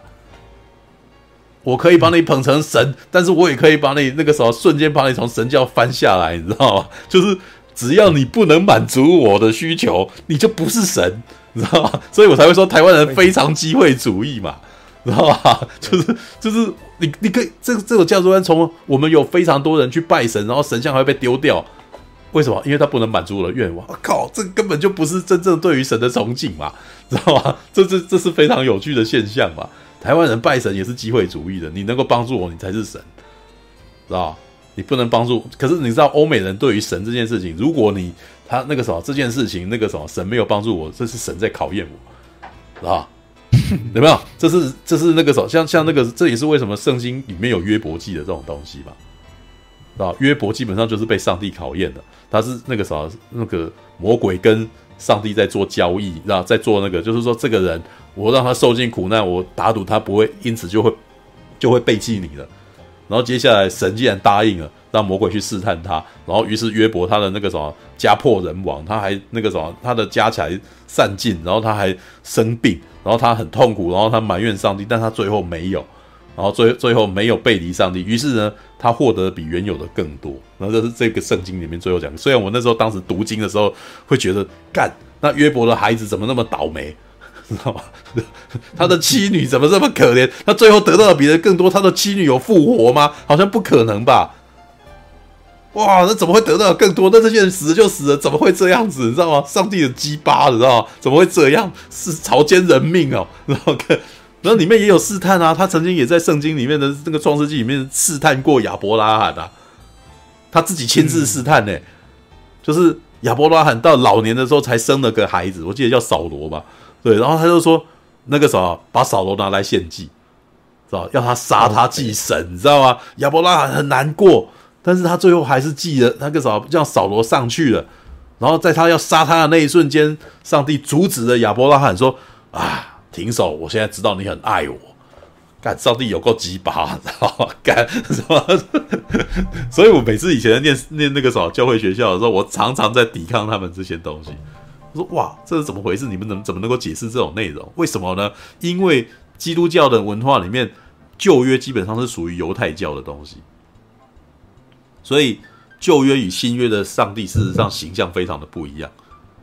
旧约的上帝是一个惩罚的上帝，有十诫啊，然后会有违反戒律，然后那些人都死了什么之类的故事，对。但是在新约里面就变成宽恕的世界，因为从耶稣出现之后，他那个什么以自己那个身体为上那个什么受承受罪过之后，然后呢，接下来就会变成你只要愿意悔改，上帝都会原谅你的那种世界。所以旧约跟新约的价值观非常的不一样。然后呢，每次呢，圣那个牧师讲道呢，都很很会用这个。牧师要惩罚你的时候，就翻旧约；哦，牧师要安慰你的时候，就翻新约，你知道吗？可以这样子啊？可以啊，只要你只要经上记得说，经上都是对的，所以经上有任何东西给你给你解释嘛。对啊，对，这是好啊，这是我念教会学校，我会冲破教会的那个时候，我常常会反驳他们这些东西，看得出来他们是怎么样玩的。对需要的时候用棒子，对，是需要的时候用棒子，然后对经经上里面有什么东西可以让你去解？但我那时候都每次都觉得很好笑，那你怎么不翻雅歌？雅歌基本上就是 雅歌书，基本上就是那个什么，我们那个中国经文里面的那个诗经，你知道吗？知道窈窕淑女，君子好逑，你知道吗？哎，圣经里面也有一段雅歌，雅歌里面的故事就是那个男生追女生，然后男生写情书给女生，然后上面写说你的乳房好大啊，对，我好喜欢你啊，对，真的对，就是说哇，你的那个乳房像鹿般的美，然后那个什么让我摸你什么之类，里面就是这些经文的，然后然后每次看都觉得好好有趣，你知道吗？对，然后所以我比较喜欢看的是很猎奇的部分，我很特别喜欢看那个什么，诶。创世纪里面有乱伦的桥段哦，那个什么不是撒母耳记有乱伦的桥段，你知道吗？大卫王的儿子同父异母的儿子哈，那个什么暗嫩喜欢大卫王的女儿哦，同父异母的妹妹叫他玛，知道吗？对，然后我每次看到这个翻译都觉得这很好笑。他玛不是阴娘的意思吗？他妈妈是吧？暗嫩那个什么又暗又嫩，知道吗？安诺，对，我们喜欢我们那时候最最觉得最好笑的就是我们用台语念念看。那就很好笑啊，安诺哦，做尬以阴娘，跟我讲是什么东西啊？对，然后接下来他喜欢他玛的部分是什么？他就强奸他了呢，你知道吗？对，哇，那还有就是还有内还有内容细节，你知道吗？妹子来与我同寝，知道吗？然后啊，然后他玛说不要，知道你你可以去求爸爸，他必不阻止你做这件事，你知道吗？就是他他用的是他用的是那个民国初年的白话文。所以会非常的不通顺，知道吗？对你那个什么，请不要禁止我做这事之类的，这样这样子的说法，知道？然后接下来就里面的就吴新勇就说，但暗嫩不听，因为他力气比塔玛大，所以他就与塔玛同寝了啊，那同寝啊，同寝，讲讲的真婉转，就是两个人就做爱，他就强奸了塔玛了，在一起。对，然后当他与他同寝以后呢，暗嫩极其的恨塔玛，比他本来爱他还要恨他。哇，这句话怎么那么拗口，你知道吗？对，然后，然后他就跟塔玛说：“你出去。”哦，然后这时候他玛说：“不，我不出去，知道你既然与我同行了，你就更不能做这事。你这是……然后，但是他不管他，然后就把他那个什么，他就把他赶走了。对，但是这个故事基本上非常的《甄嬛传》，因为后面呢，就产生了那个什么，他玛的亲生哥哥叫做押沙龙，知道从此恨恨暗嫩。然后再找到一个机会，因为他把暗嫩给杀了。然后呢，大卫王知道以后非常的痛苦，因为他的儿子杀掉了他的儿子。嗯，对。然后押沙龙从这件事情，他变成第一顺位的继承人。然后押沙龙后来叛乱，想要杀大卫。哇，这很有趣的故事，你知道，这是宫廷夺嫡战啊！哇，圣经里面有这个可以看。我以前每次那个什么老牧师在那布道讲很无聊的话，我都会翻这件东西，因为。圣经大概是唯一允许在那个什么教堂里面看的读物，你知道吗？对，我总不能带着金庸进去看吧，知道吗？麻烦，你知道？但是我后来真的皮呀，但我也承认，我后来在念大学以后，真的有带金庸进去看，因为有精装本，看起来像是一本圣经，你知道吗？对，但是在高中的时候真的没办法，然后只好翻雅歌跟那个什么沙漠耳机来看，对，去想象这个情节，你知道吗？对，All right，好吧，连我都想不开。我张杰被特别熟，对，我高中的时候没事就看这个。啊，没办法，因为那六日都得看，你知道就是那个什么安息日会都非常，就你只能看圣经而已。你翻的越认真，人家还觉得你很虔诚呢，知道殊不知我在看什么东西，你知道 对，当然你也可以看一点奇怪的神话，你就是翻到启示录，更里面的内容更诡异，你知道吗？很奇怪的东西。然后于是那个时候我就非常喜欢搭配那个什么。搭配敌人一致的那个暗黑破坏神来看这个东西，哇，干好厉害，知 道因为暗黑破坏神把天使给画出来了，然后他画出来的天使都是性感的、性感的身体、天使的面孔，你知道然后他画出来的恶魔全部都超级淫邪，然后那个什么，然后那个当那个时灾降临的时候，他画的东西又超猎奇的，你知道所以我们那个时候，我那时候超喜欢看暗黑破坏神的。对，好啦，不过这个是我的特殊，我的那个。童年的特殊的那个经历，对，当时如果、嗯、当时我就是过着周末只能够在上教堂的时候看圣经，然后想这种东西，然后平日呢就看《银河英雄传说》跟《女神事务所》这类漫画，哦，还有什么？还有《寄生兽》，然后还有那个《猫眼女枪手》这类的漫画，哦，三只眼这样子的东西，然后来平衡一下，然后，所以那个啥。不要怪我脑袋里面有一些奇奇怪怪的东西，就是在那个时候培养出来，然后一直残留到现在的。对，那个时候就是你的生活当中有压迫，就会被迫你就是去研究一些其他的东西，导致你的知你的知识会横向的成长，知道吗？如果你生活没那种压迫，你就不会被逼着去看这种东西了。对，All right，OK，我我那个，嗯，不错一下，嗯，阿伯拉罕他献给上帝的儿子应该叫做。以撒。哦，以撒哦，不是扫罗，扫罗是那个什么另外一个人，对，是以撒，对，我 fry，这是我记错了，对，以撒艾希艾希莫夫的，对，伊萨克 啊，奥斯卡伊萨克，all right，哎、欸，我不知道是不是同一个啊，all right，好吧，all right，好吧，哦，不知不觉我们竟然要聊到两点，我们没有聊任何一部电影、欸，哎，耶，你知道吗？对，我们哎，不过嗯嗯，那个。我刚好也有一个问题会想要跟大家讨论看看，好吧？就是那个，因为上上礼拜不是大家在聊《奇异博士二》吗？哎，然后后来我就是我在网络上有看到不少言论，就是有人讲说，哎、嗯，你在看《奇异博士二》之前，你必须要先去看《What If》跟《汪达与幻视》的影集。是，然后我这突然促使我开始去思考说，哎，我看一部电影的时候，我有需要去看它。相关的影集或是电影，然后嗯，再做评价，因为，诶、欸，可能有一些人他们会对奇异博士批评说他们不太了解，就是汪达的一些情感或者一些来龙去脉什么的，然后可能有人会直接反对说，哦，那是因为你没看过影集啊，然后你也没看过《What If》这样子。那我就在想，如果在未来某一天，假设啊，如果漫威他拍了《美国队长八》。然后那时候他跟你说：“哦，你在看之前，你必须要先看洛基的影集，然后看《汪达与幻视》，你要看上汽，然后看完复仇者系列，然后看完什么什么什么，嗯、你再去看美国队长八，你才会觉得它好看。那嗯，我会想说，这样的现象一直发展下去是不是不太好？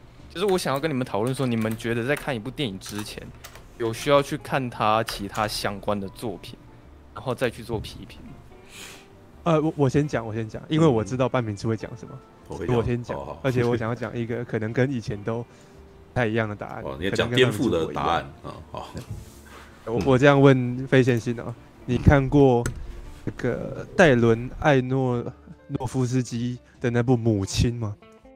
哎，是鬼片那一部吗？呃，是有金泰梨波曼那部吗？哪一部？哪一部？是不是娜塔莉波曼啊？对的，你你说的该不会是那个演演哦零零七那个反派那个嘛，对不对？空降危机那反派的那个嘛，对不对？空降危机哦，哈维尔巴登，对对对对，空降危机那个反派嘛，对不对？珍妮佛劳伦斯跟哈维尔巴登，然后跟那个哈哈哈维尔巴登嘛，对，那个我有看过，是不是？那个我有看过，那个我有看过。哦，那个我有看过，有啊，我有看过。那个那个我我觉得也是蛮跳的。我其实我当时看完我看不懂，我现在我也想看不懂吗？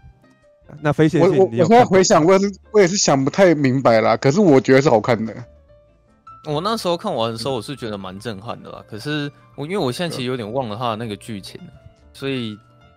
可是我我大概知道说它里面其实影射很多圣经里面的一些东西了，这就是我要说的。嗯，很多人我觉得现在很多人如果单纯啊单纯把呃电影当成是一种娱乐的时候，他们会说：哎，我看一部娱乐电影不应该要让我去做功课吧？可是如果当今天我拿出这个戴伦艾诺洛夫斯基的这部《母亲》，我跟你讲说。要看懂这部片的各中滋味，你可能要先了解圣经。时候会觉得他不应该吗？哦，那万一有一天，我们认为漫威的漫画，呃，可能在文化呃价值上面已经有那个高度的时候，然后今天我再跟你讲说，啊，你要看懂美美国队长八哦，那你可能要把漫威的世界观了解一下。像你如果从这个角度来看的话，你就不会不太会苛责他了嘛，因为没有人会去苛责母亲那部电影，说，哎，你怎么可以叫我看电影之前先了解圣经呢？大概不会嘛。好啊，这个一级玩家也像也是啊，你看一级玩家如果没有那个些文化影视的背景的话，是少很多乐趣，对不对？但我觉得一级玩家他的不同点是因为那些彩蛋并不直接影响剧情。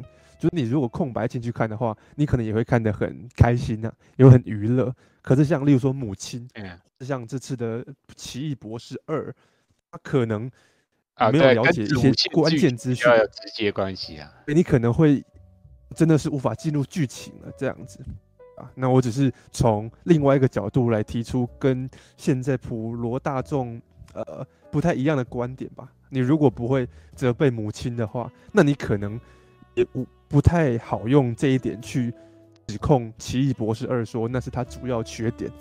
尤其我跟飞线性都知道，《奇异博士二》的缺点不是在那边吗？嗯，对啊，是啊，他缺点的确不是在那里 了。好好，这是我的看法，对，嗯、应该会跟半明处不一样，不一样哦。一般来说，我其实会觉得这其实是一部电影的很很大的问题。对，我其实很不喜欢电影那种。嗯你不要不应该要求那个什么人家去先做个某个功课，然后才看得懂。其实这是，嗯，这是一种电影创作者偷懒的行为。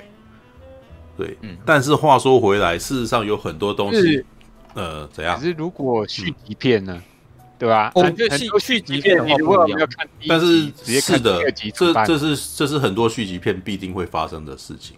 这也是我等一下要提到的。啊、但是先讲一件事情啊，可是呢。有一些类型电影，就是你会对于某些类型电影已经有刻板印象跟基础知识了，所以有些角色做出某种行为，你其实都觉得很习惯于很合理，对吧？嗯，对，比如说科幻片的那个类型，它会有一些公式，你就自然而然知道了，然后就觉得好像这个时候就会该讲这些之类的。对，那对于不太常看科幻片的人，他们可能就会不是很习惯，就可能就必须要了解、领略一个新的事物之类的。对，这在某种情况下也是，但是汪达。在《奇异博士二》里面，情况不属于这种，他纯粹就是前一集做了很多事情，嗯、然后你你你觉得那个什么，你没有搞清楚这样，所以老实说，我其实觉得《奇异博士二》它其实是可以救这一点的，来个闪回也好嘛，对吧？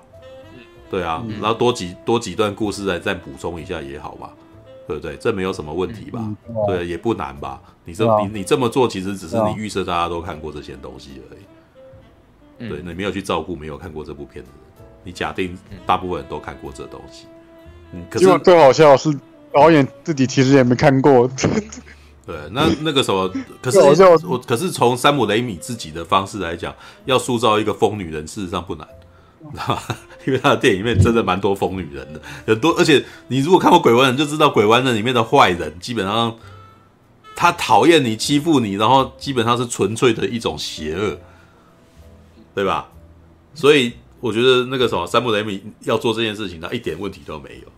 知道 对，All right。那可是呢？我是觉得，哎，对，你要说什么？对，哦，因为我是觉得说，现在奇异博士的情况倒还好，因为他可能就只有 What If 跟汪达与幻视跟他有关联。然后我刚刚举例举例是说，如果未来可能拍了一部美国队长八好了，那其实我不喜欢的现象是，会不会到后面我看的东西必须要越来越多，我才可以去。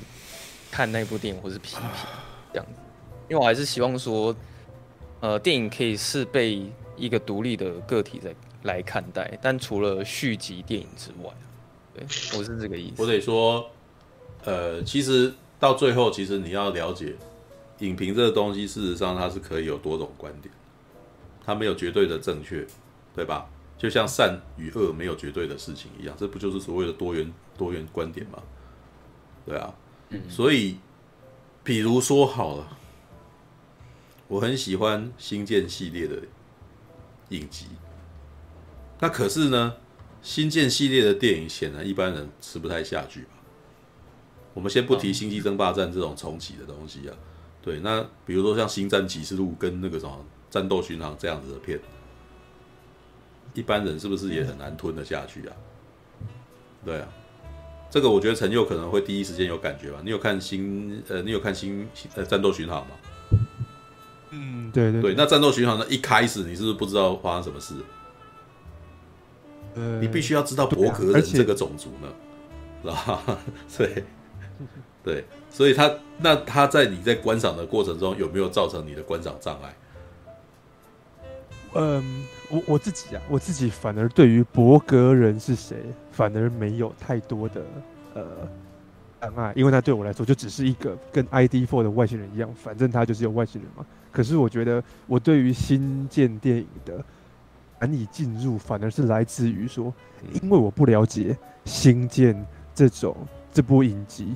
它的文化，它如何去说故事的方式，它说故事的步调，以及它为什么要让这么多人在这边说这件事情。所以，所以你会觉得这个很奇怪，为什么一般电影不是这样演，他们却这样子做？所以，对，就是刚开始的时候，我会有一点不太清楚，说我要怎么去欣赏它。我可能会想说，你为什么还不给我炫光 之类的？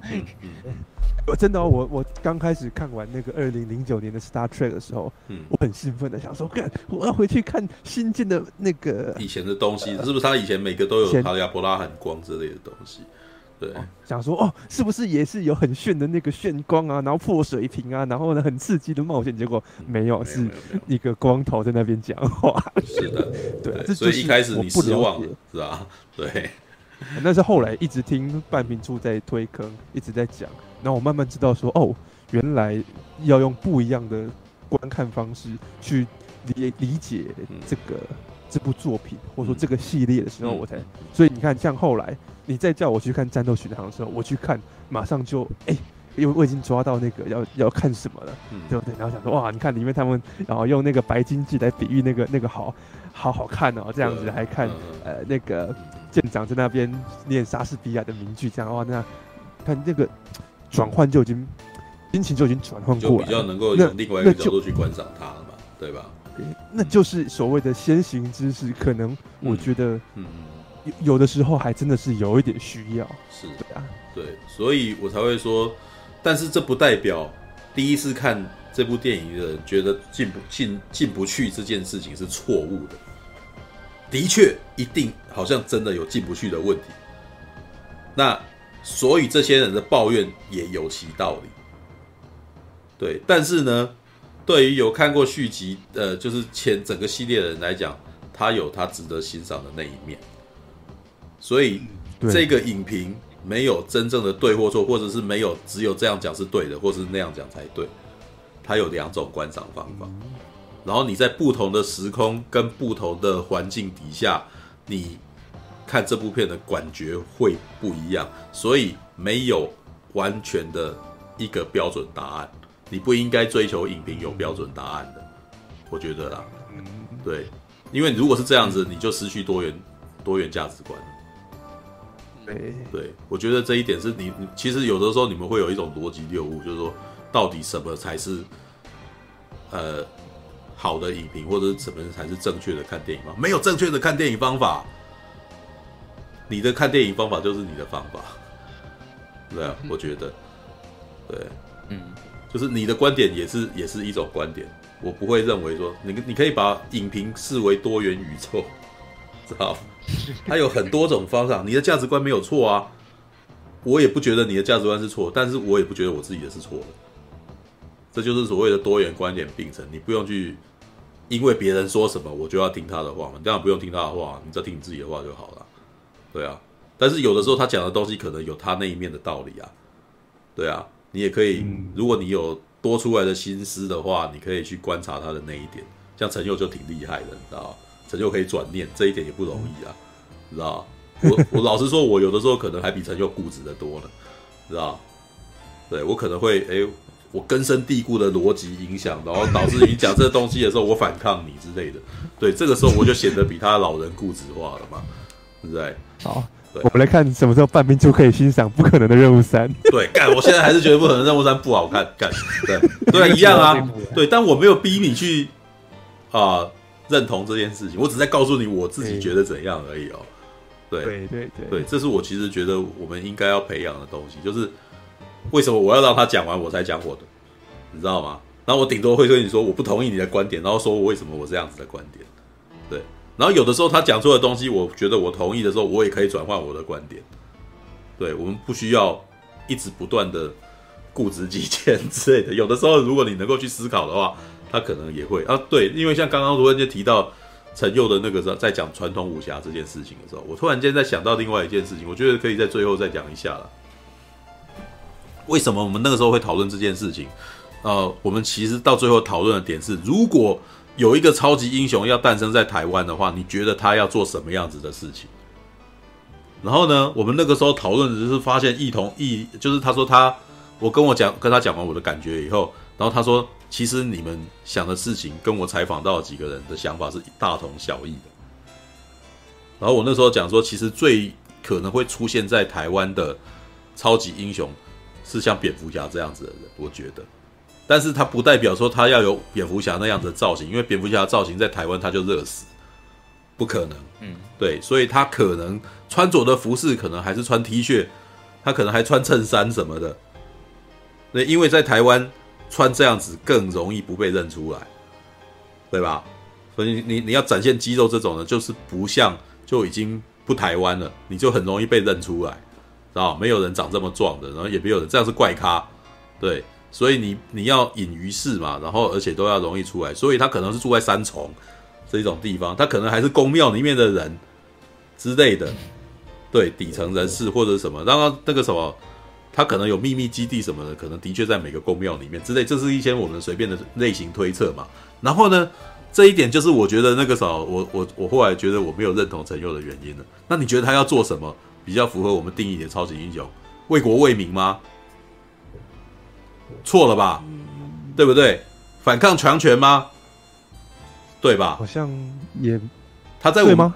没有，他可能必必须要去惩奸除恶啊，然后要去毁坏。这为什么我们会觉得他比较像蝙蝠侠嘛？对不对？嗯，是惩奸除恶。那可能司法正义嘛？司法正义嘛。台湾就是一个高谭。对，因为台湾比较接近高谈，是因为台湾人机会主义，然后台湾人不无视法治嘛。啊、然后法治基本上像是虚构的东西，是虚有的东西，虚有其表的。所以台湾比较像 cyberpunk 的世界，台湾不像反乌托邦嘛。嗯对不对？嗯、那为什么我们像 Cyberpunk 的世界？因为我们的管制无用，我们自行发展，所以我们东西都乱长的，知道？我们有钱人在旁边就有夜市，哦，穷人就在旁边就在外面，知道？这是混搭的一个世界，知道吗？如果是在如果是在那个什么中共的世界，就不是这样子，穷人就不会跟有钱人住在一块，对不对？一定是有钱人去一个那个划分，然后穷人全部被赶到一个奇怪的地方，然后你都看不到他们这样子，有没有？嗯，对，对对对，但是在华人不，但是在台北不就不是这样子嘛？台北车站旁边就是流浪汉呐、啊，对不对？大家要赶他，然后人还会有人说你你怎么可以赶他，对不对？你你你你你那个时候是不是有钱人？那个时候喷水，然后你你是不罔顾人权，所以我们会混搭在一块嘛，对不对？这就是台湾比较像台北比较 cyberpunk 的情的原因呐、啊。对，那在这一种情况，你现在的超级英雄要干嘛？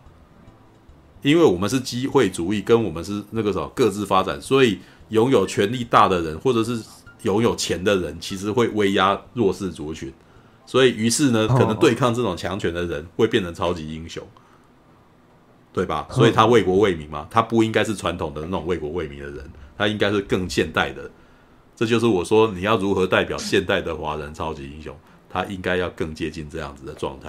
然后，当然他的各种特殊能力可能会比较接地气一点。那什么是接地气一点呢？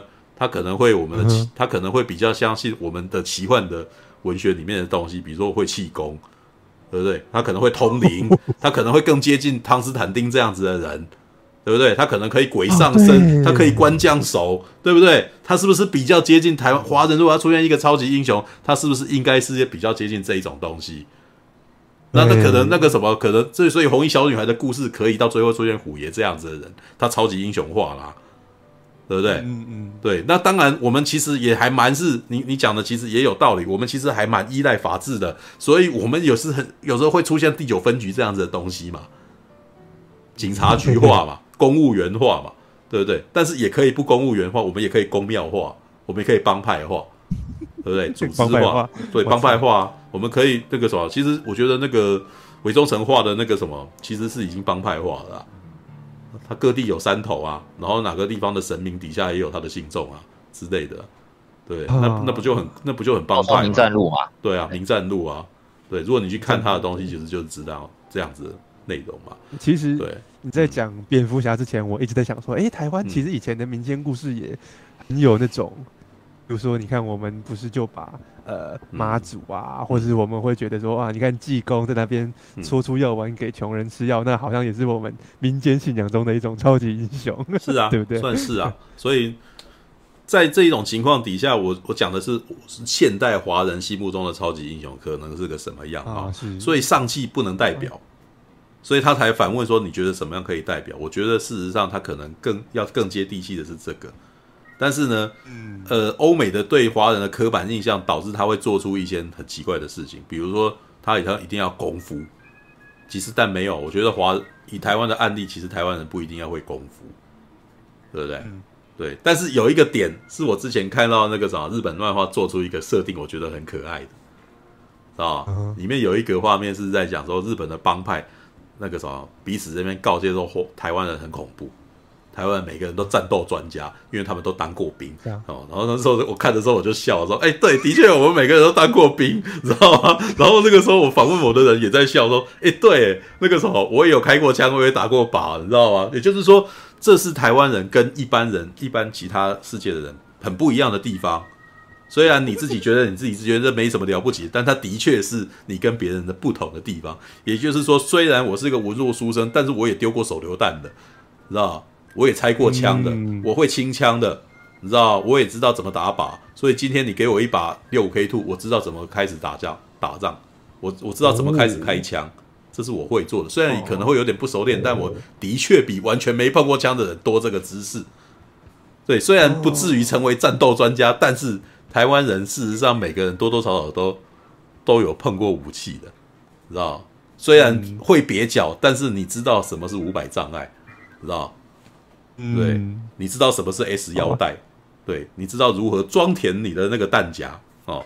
当然，除非这个世界、这个台湾那个什么的人，那个没当过兵的人超过当兵的人，那也许这个这个文化特殊性就消失了。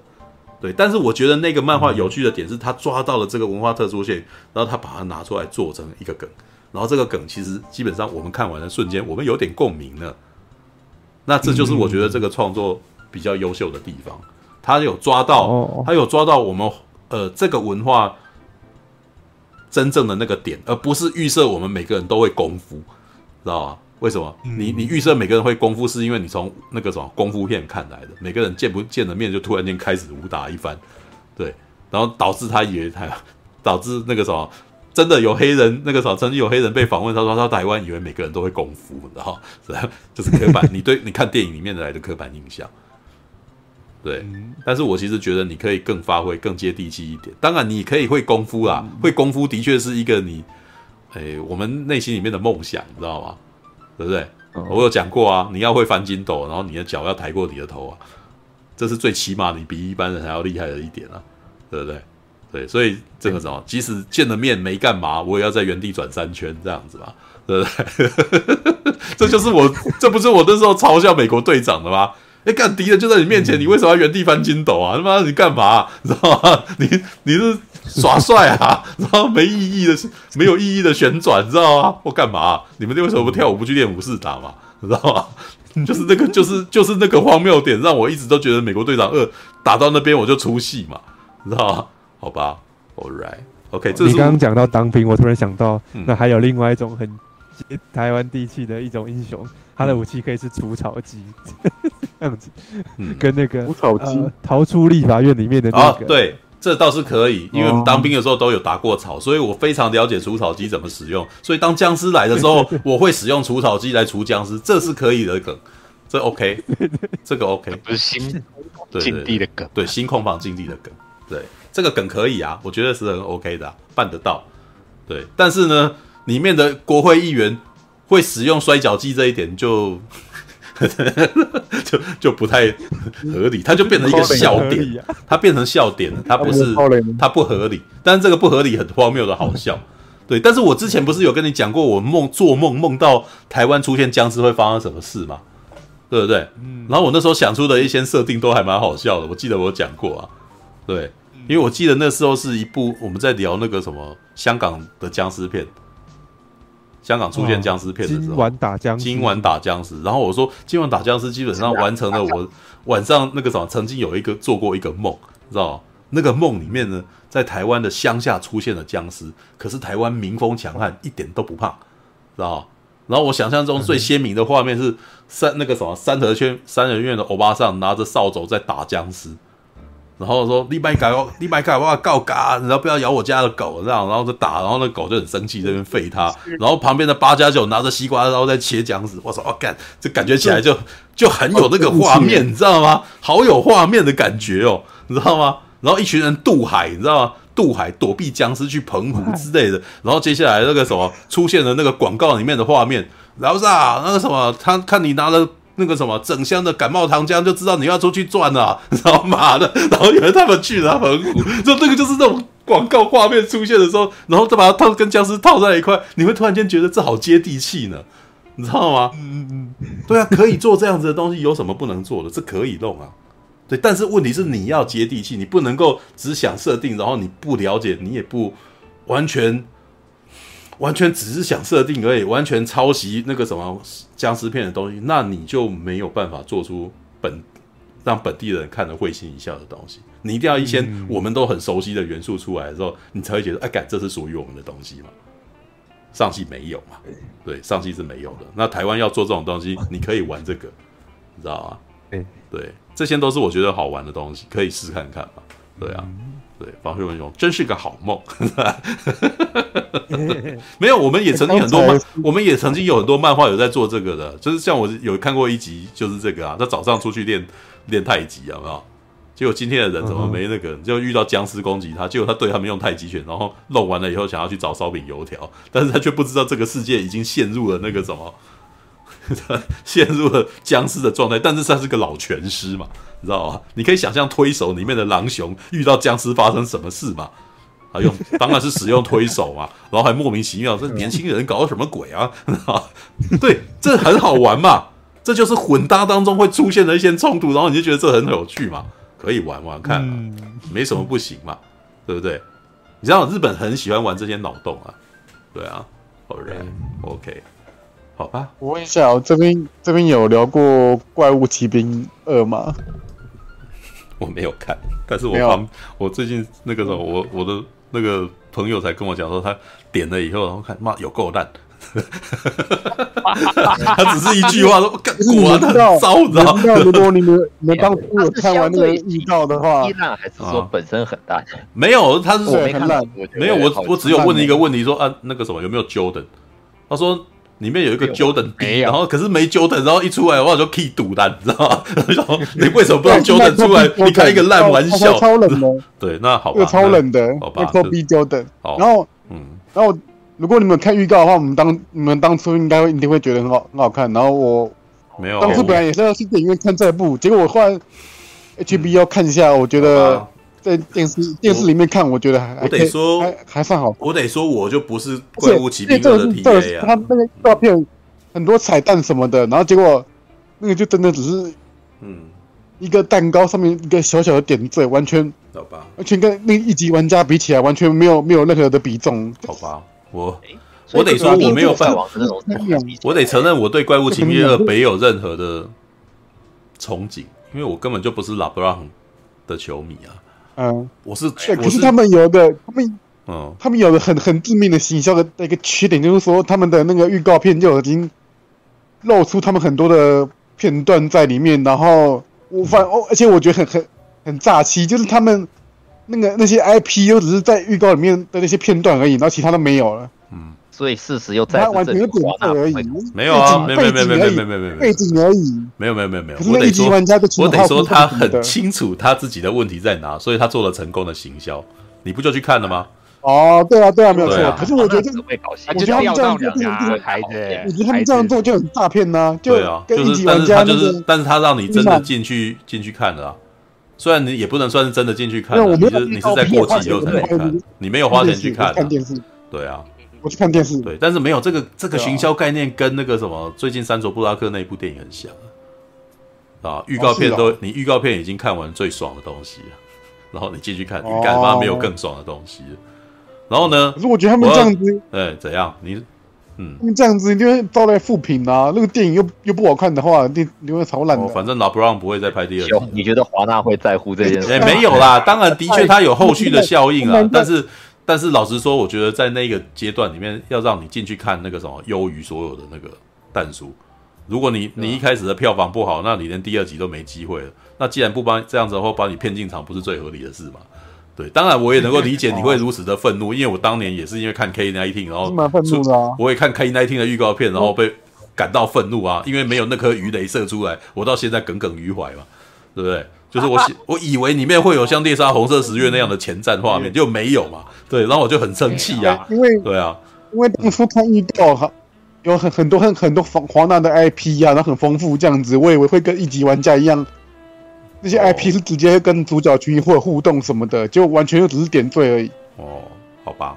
背景一个背景而已，有街机游戏里面那种会动的背景这样子。我只能说熊宝就是看你就是看太少，所以你太还还还挺容易被骗。就哦，对你再多看个十年，你就知道你现在你现在都还处于那种不是，你现在都还处于那种你看，哎，我听说这部很好看，我看一看，然后我看第一集跟最后一集好像还不错啊的情况，那你这一种情况你就超容易被骗的啦？对啊。对，那个时候我还耿耿于怀啊！你怎么干嘛的？你看《月光骑士》看第一集跟最后一集，你知道吗？这那那你被骗，你活该啊！你知道吗？真是的，那那我那可以理解那个第一集那个 Jordan 为什么没有回来？因为真真真的蛮。不是 Jordan，不是第一集 Jordan 有没有回来的问题。你一开始听到 LeBron 在那个时候只有 LeBron 演，你就知道这部片应该就是一个非常喜那个什么现在的观众的人嘛。他完全不顾第一集 TA 嘛。像我有看第一集的啊，我有看第一集，那那个什么，对。于我来讲，第一那个什么怪物骑兵如果要拍第二集，重要的是有没有 Jordan，可是他完全不在乎这件事情，他找 LeBron 来演，那也就是说，你内心里面其实根本就不在乎演员，你在乎的只是这个喜欢打篮球这件元素嘛。然后呢，然后一开始我就觉得那这样不行啊，对啊，如果你 Jordan 还有回来，我还觉得有种传承的感觉，就 Jordan 没回来，不是。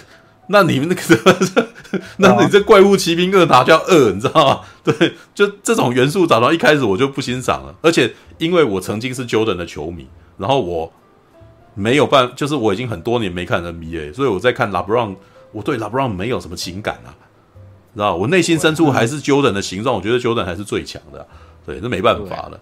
对，那所以你你现在你要拍第二集没 Jordan，那那那你这这基本上你的那个什么 IP 就是断层。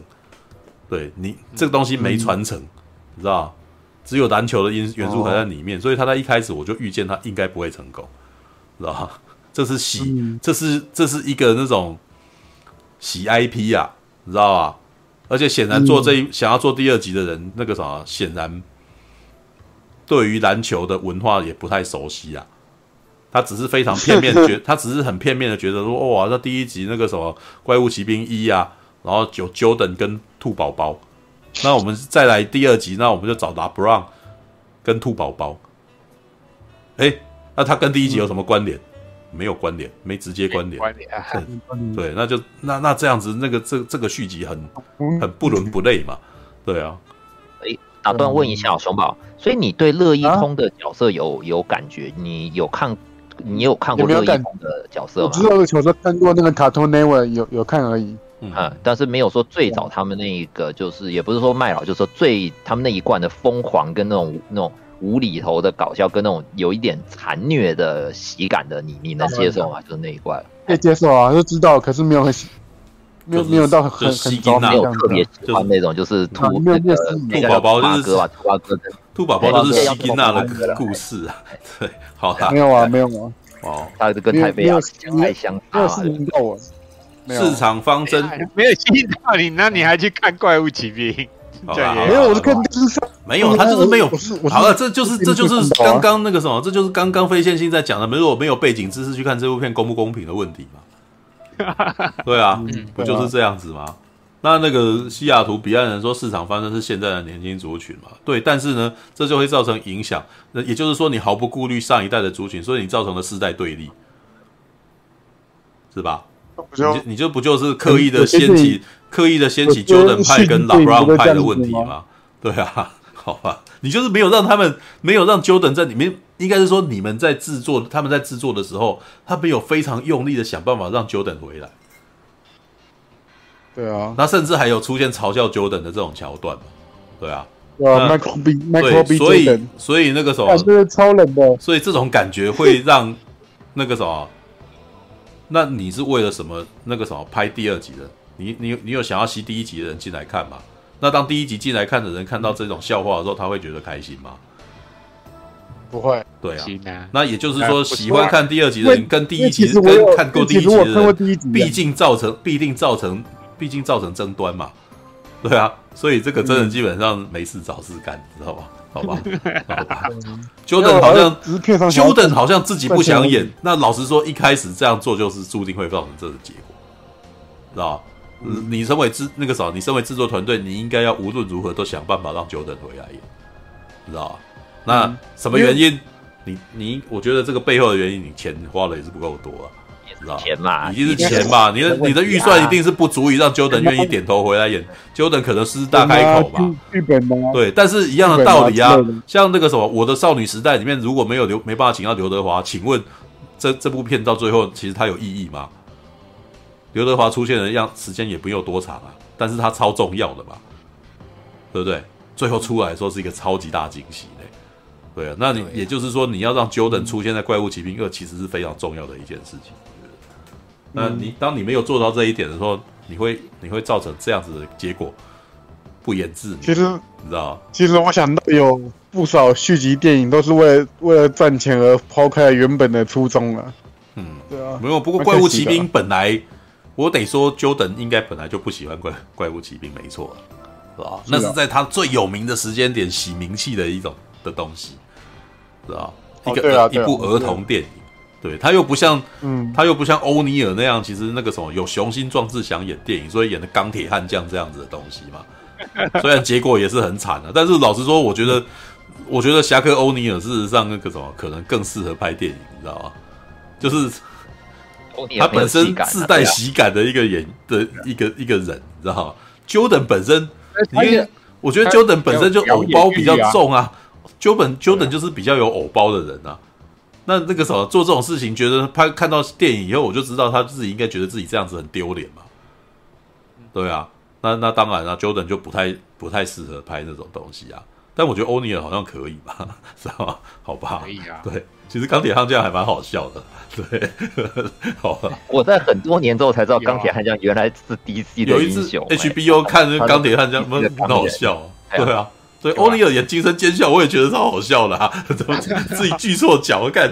然后他在那边投篮笑，所以这个什么要他做投篮干，他他罚球就超烂的，然后所以就很好笑啊！他会自嘲说：“哎呀，不行啊，我罚球不准啊！你还叫我对啊？”Jordan 很喜感，好不好？啊，不然那个什么欧尼尔很喜感啊！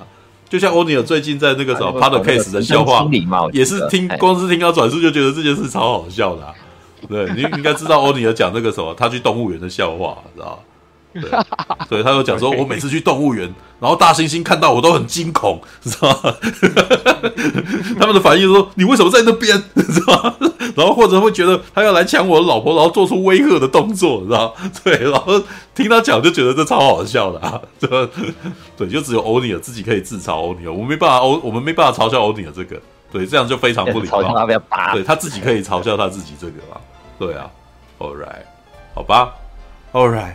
好啦，哇，今天没有聊到，今天只聊了一部旧电影《尚气》哎，我们只聊了旧电影，但我们今天聊了《甲铁城卡巴内里》、《盾之勇者成名录》、《极限返航》这本书跟《尚气》，到底是不是华人定义里面的英雄？哦，还蛮丰富的嘛，欸、对不对？不，哎，不过苏兄，嗯、你刚刚那个话题是是是不是准备在下礼拜的那个五月二十五号的时候要讲，在会在那个那个会场里面会讲啊？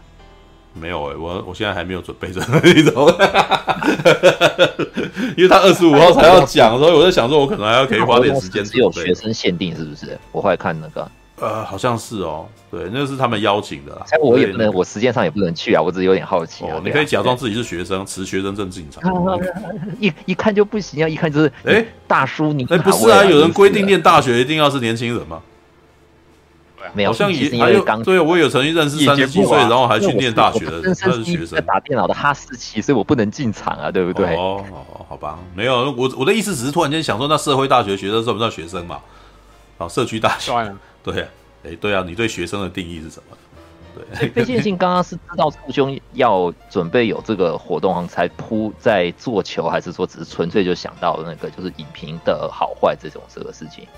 哎，那你说我刚刚问的问题吗？哎，对，因为跟苏兄下礼拜要讲的好，他那个、哦、没有啊，因为呃，其实我刚刚要，哎，其实我刚刚要问的问题不是针对于影评那件事情啦，嗯、就是刚促促大讲那些我都我都理解，但我其实真正要问的问题是说我在。看一部电影之前有没有需要去补齐？哦，就做功课这件事情啊，对，有没有需要去补齐哦？大量资讯要接受新的大量资讯。就就是刚我我想说，呃，可能有点误会吧。就是其实我我对于影评不是那个意思啊，就是我都认同初大所讲的那些，对，因为我真正想要问的问题是有没有需要因为一部电影然后去看大量其他相关的它的周边的这个不，这我们就必须要讲了。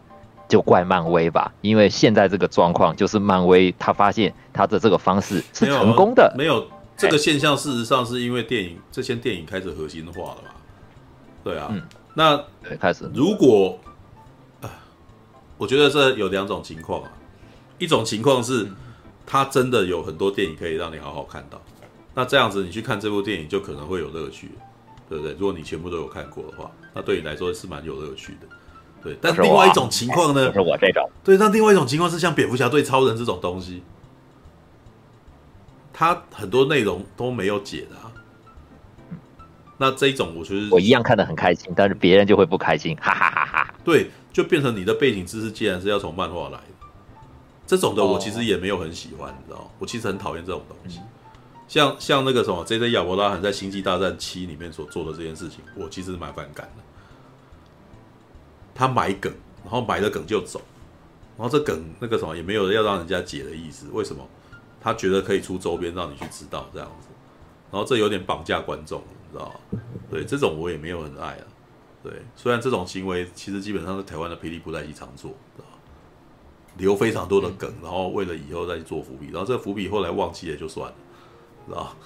于是呢，他花了非常多的时间在买梗，然后这些梗不解读，知道？所以才会有所谓吞佛不靠岸这一种笑话，你知道吗？二十年来没靠岸过，你知道？为什么？因为之前他留了那个梗，后来就忘记了嘛，知道吗？他们的编剧这么多，然后这些，然后这些，然后这些编剧后来想要做新的事情，然后前面的东西忘记铺梗铺到自己忘了，对，所以这是问题啊，这的确是问题了，对。然后我只能说，如果你有记得收的话，那我们就就没没话可说。但是你是如果很明显真的是为了为了铺而铺，那这种的，我就我就不能认同。对，但是呢，嗯、这这麻烦把原发弄弄回来了，这真的很麻烦，因为很多时候他梗有没有收，他可能二十年后才收，那这样子算不算？你知道吗？还没盖棺论定，那那就很麻烦，你知道吧？所以我们就变得很难去认定。当回事的会越来越这种会特别明显。对，而且是他们这种也美漫这种章回性的作品，一定会像这样。而且，而而且的确，在这一个时代，这种情况会越来越多，因为我们的电影越来越那个什么续集化嘛，宇宙化嘛，续集化，续集化，就是我们的，在我的高中年代，很多电影都是一部一部一部就讲完所有故事的，对吧？对啊，对。那所以那个时候不会有这个问题，但是当电影越来越多续集的时候，你就会发生这样子的麻烦。那我只能够说，嗯、这只能看你有没有爱这个系列，知道就像詹姆斯卡麦隆大大嘿，对不对？讲《阿凡达二》讲了那么久，对不对？终于要稍微出要出来。可是我觉得他那个不一样，他他那个是自己的 IP 的续集电影，可是漫威他这个比较麻烦，是它是一个很庞大的宇宙电影，这样子。嗯没有啊，我也觉得，所以我才会一直拿你如果反个角度看，他都把它视为一个体制嘞。不是，我拿我自身的经验来讲，就是在看新建电影啊。我看新建电影那个，我自己看的挺开心，但我不会强求一般观众要来了解这东西。虽然我自己的确会觉得有点有点失望，会希望这些人也能够理解这些东西，但我不会怪他们啊。他们、你们、你们不知道是很合理的事情啊。我们没有理由，也没有没有权利去要求。你要知道这么多事情，对，所以我才会说，其实像奇异博士那样子是不好的，因为你你如果多做几分钟的闪回，观众一般大众应该也能够被告知吧？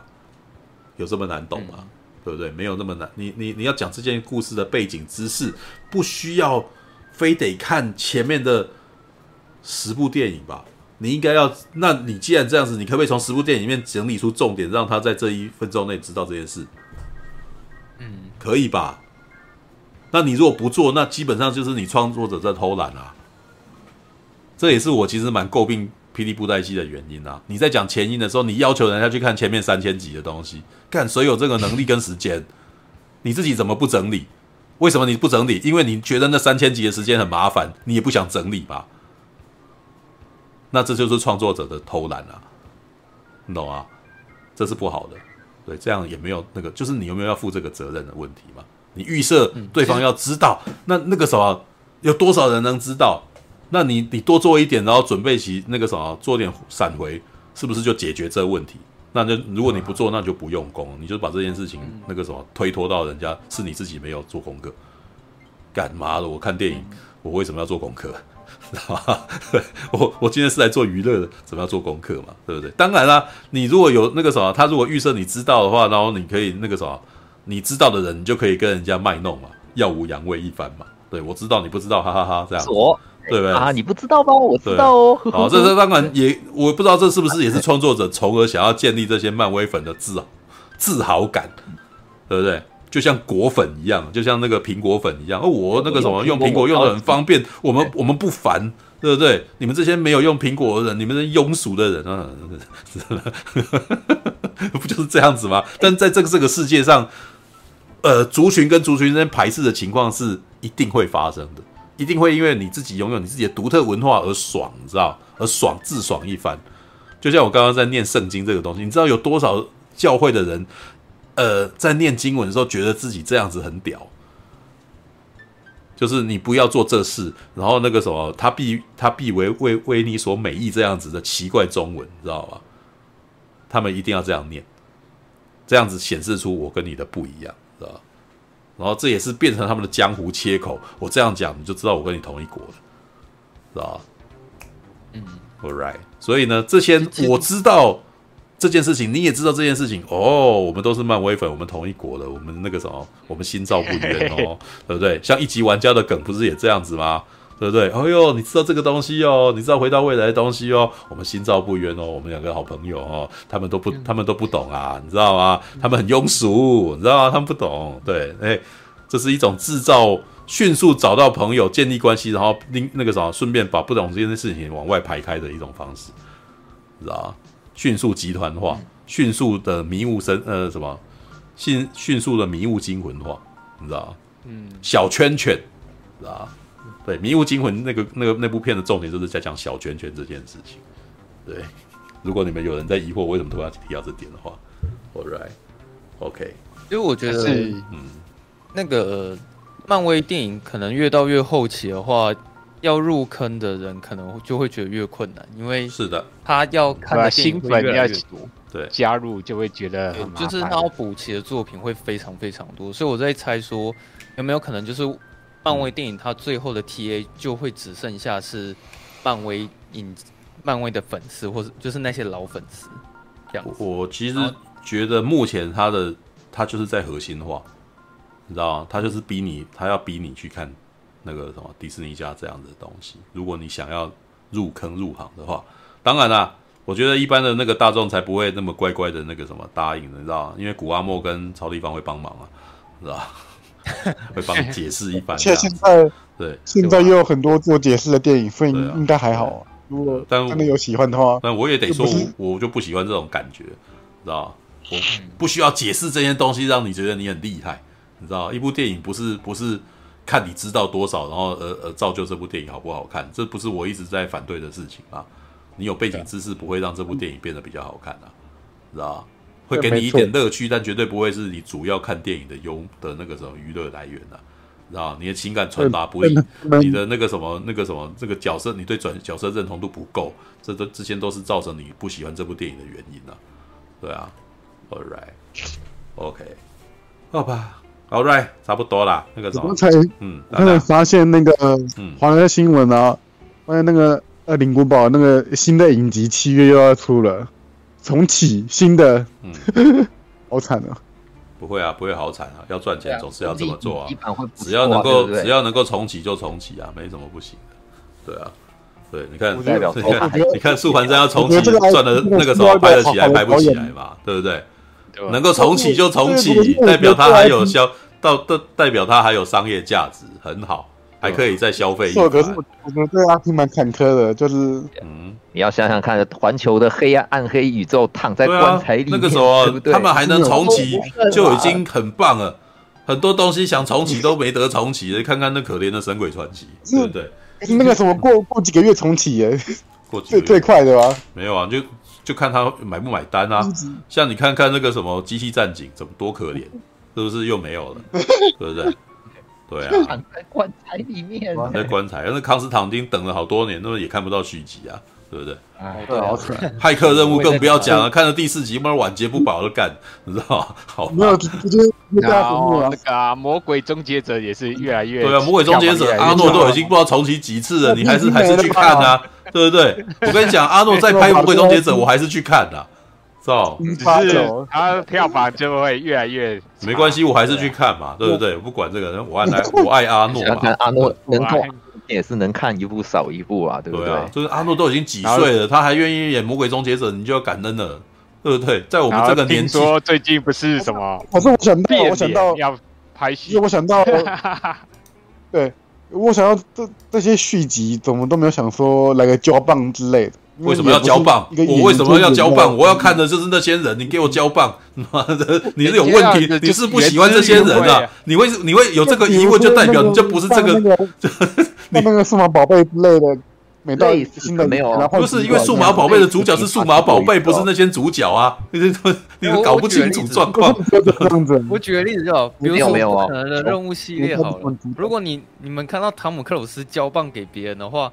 那我就会觉得没有汤姆克鲁斯的不可能任务就不是不可能的任务。对啊，就跟神鬼认证不是中间也有过吗？这是好莱坞。你们如果那个那个玩命关头没有那个冯迪斯，我，还是玩命关头嘛？嗯，玩命关头有道理，因为这是他一手打造的系列，确实啦。哎，没有，可是我我觉得没有啊，玩命关头那个什么，你们被那个那个电影，嗯，这么说好了。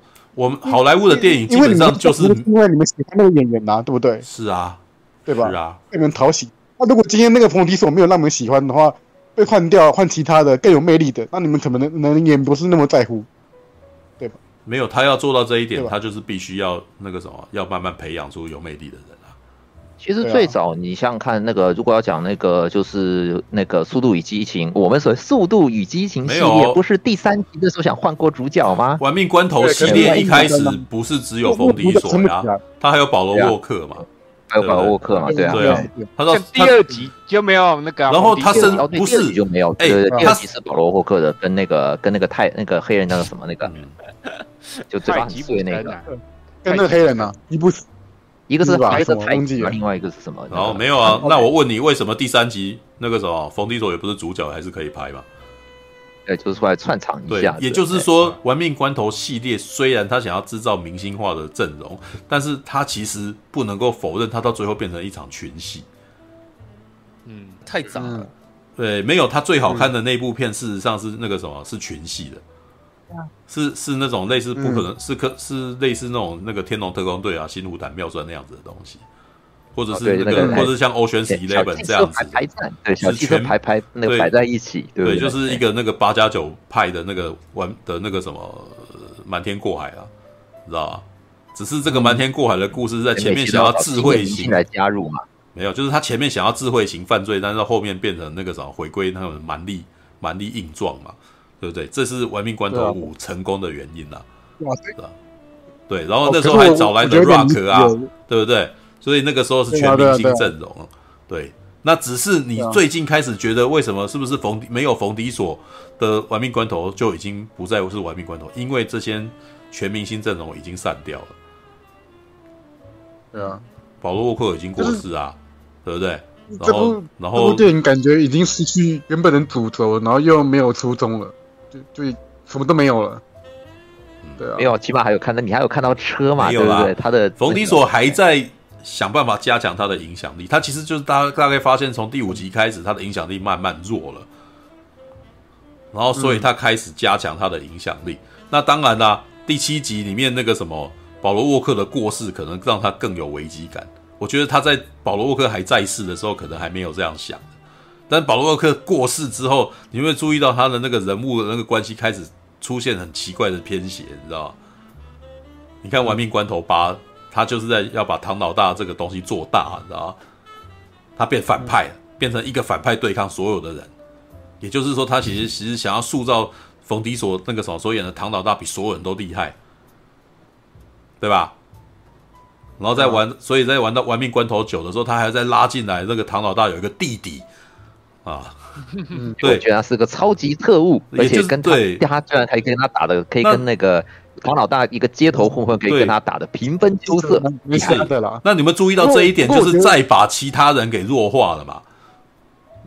嗯，对啊，对啊，也就是说，最后变成了唐老大跟他弟弟的那个问题嘛，的抗争嘛，的情谊之斗之类的东西嘛。那过去的 The Rock 就已经不存在嘛，杰森斯坦森所演的那个角色也不在，那个肖也不在了嘛，对不对？那原原来想要建立起来的玩命关头宇宙，他这边突然间不像不算话了嘛？对，虽然他还是有出现肖的妈妈啦，嗯、有出现的那么一下，对，让让你告诉你，让告诉你说玩命关头宇宙的这些人也还存在着嘛？对，但是老实说呢，玩命关头系列可以继续玩下去的，只要 The Rock 跟那个什么杰森斯坦森还要再继续拍第二集。玩命关头系列的外传拍的特别热，我我蛮想看第二集。对啊，也就是他的外传其实可以存在哦，他的外传可以存在的。对，只要他的他他的那个觉得有点能够继续的话，对啊，对。不过我觉得有点离题，因为我只是想问说，什么样的续集电影你们是可以接受换主角这件事情？我我我我刚刚从你们反应，我感觉应该是前提是让你们讨喜，然后这个。主角是可以融入在这个电影里面的，你们可以接受这个换主角能够换主角这件事情的最主要原因是主角本身光芒不够，不会很大。比如像《侏罗纪公园》这样子的片，嗯，对啊，你不觉得哥吉拉拍到第二集主角换我们无所谓吗？啊，每个主角都不一样。对，那为什么？因为主角事实上是哥吉拉呀。哥吉拉不是主角啊，全部像《侏罗纪公园》的主角是《侏罗纪公园》的恐龙嘛。嗯对啊，嗯，所以他们的角人类的那个角色的光芒在里面并不是特别重要嘛，嗯嗯，对啊，所以你换主换人类换人没有问题嘛。那像汤姆克鲁斯所演的《不可能任务》，是因为他的主角光环在里面实在太大了，他到最后基本上几乎都全部是伊森韩特的故事嘛。嗯、那这样子怎么换主角？这样换就是会死啊。嗯、那那个时候就像杰森·波恩里面、嗯、演到第四集没有杰森·波恩的杰森·波恩，那干那那这部片怎么办？你知道吗？这所以他那部片是最可怕的嘛，很严很惨啊。虽然他的剧本不错，但是呢，最可怕的点就是里面没有麦特戴蒙。对啊，哦，所以所以所以很惨。虽然说那个时候应该找马克华伯格，对不对？起码还长得有一点像麦克戴蒙。干嘛一点？啊，这个笑话不好笑，一点都不像，好不好？看，真的，你们脸盲到什么程度？你会觉得迈特戴蒙长得像马克华伯格，妈两个人根本就不长不一样，好不好？对啊，嗯，好吧。但是你说换人演同个 IP，也有少数特例成功，比如说零零七嘛。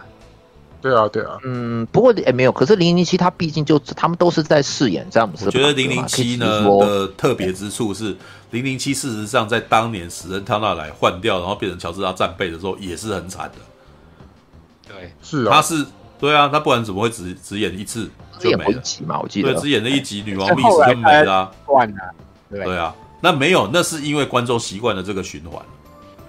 对啊。对，那更是问题是前面也是要牺牲一个，前面也要牺牲一个人啊，要一定要牺牲一个人，对，就要有一个人当那个炮灰，那非常非得这么做不可啊，你知道？老实说呢，我要我要讲一个我在工作的时候遇到的问题啊，当年那个什么素还真，他在《刀说艺术》里面换换了配音员，知道吧？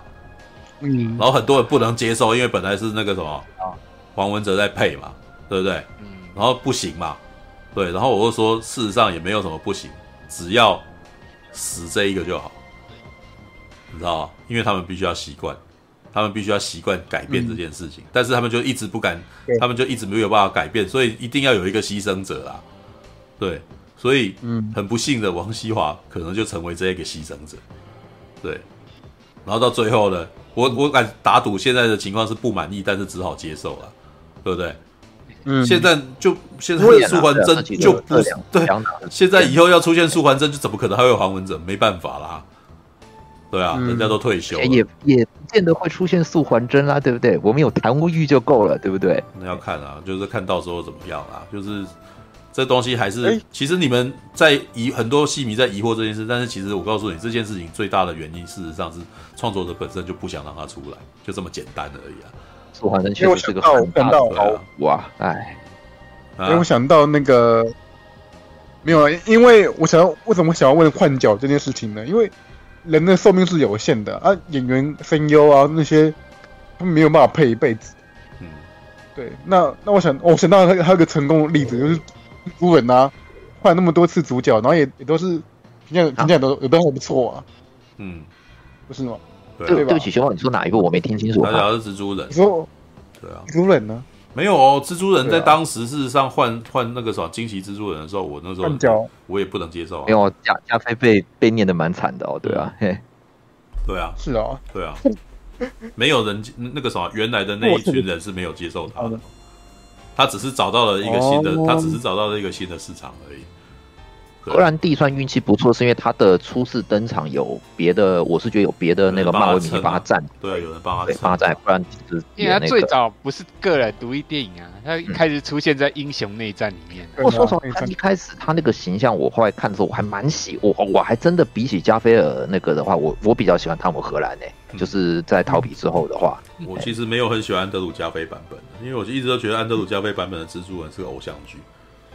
嗯，对啊，对，就是谈恋谈恋爱为主啊，就是安德鲁加菲是人生胜利组，长得帅，然后长得可爱，然后又有女生喜欢，这样子你跟我讲说他是个毒蛇，他妈打死我都不相信啊，对不对？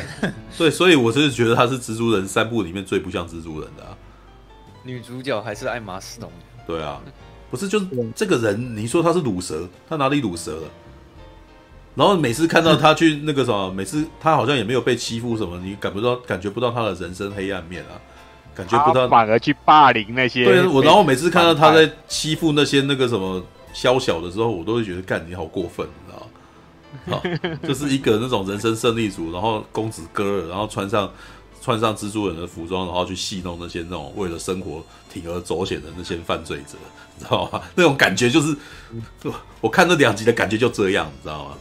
知道，嗯，对啊，但到第三集也差不多没有到的那个什么，呃，离家日也差不多啦。你知道，屁孩去外面去那个什么戏弄社会的，嗯、只是呢，这个这这这这个屁孩本身出去外面的时候，就发现了那个什么自己本身还办不太到事情，所以我还蛮喜欢社会社，所以我还蛮不好混的，我还是先当一段那个，我还在当一段学生好了。对，所以我还蛮喜欢返校日啊，因为返校日他面对秃鹰的时候，事实上就真的是那种他面对社会人啊，然后社会人甚至还要让他一下，就觉得这孩子怎么笨，知道吧？对，大概那种感觉，知道？好吧。对，说到那个秃鹰，我最近来看那个摩比斯那个片尾片段，我真的跨龙膜。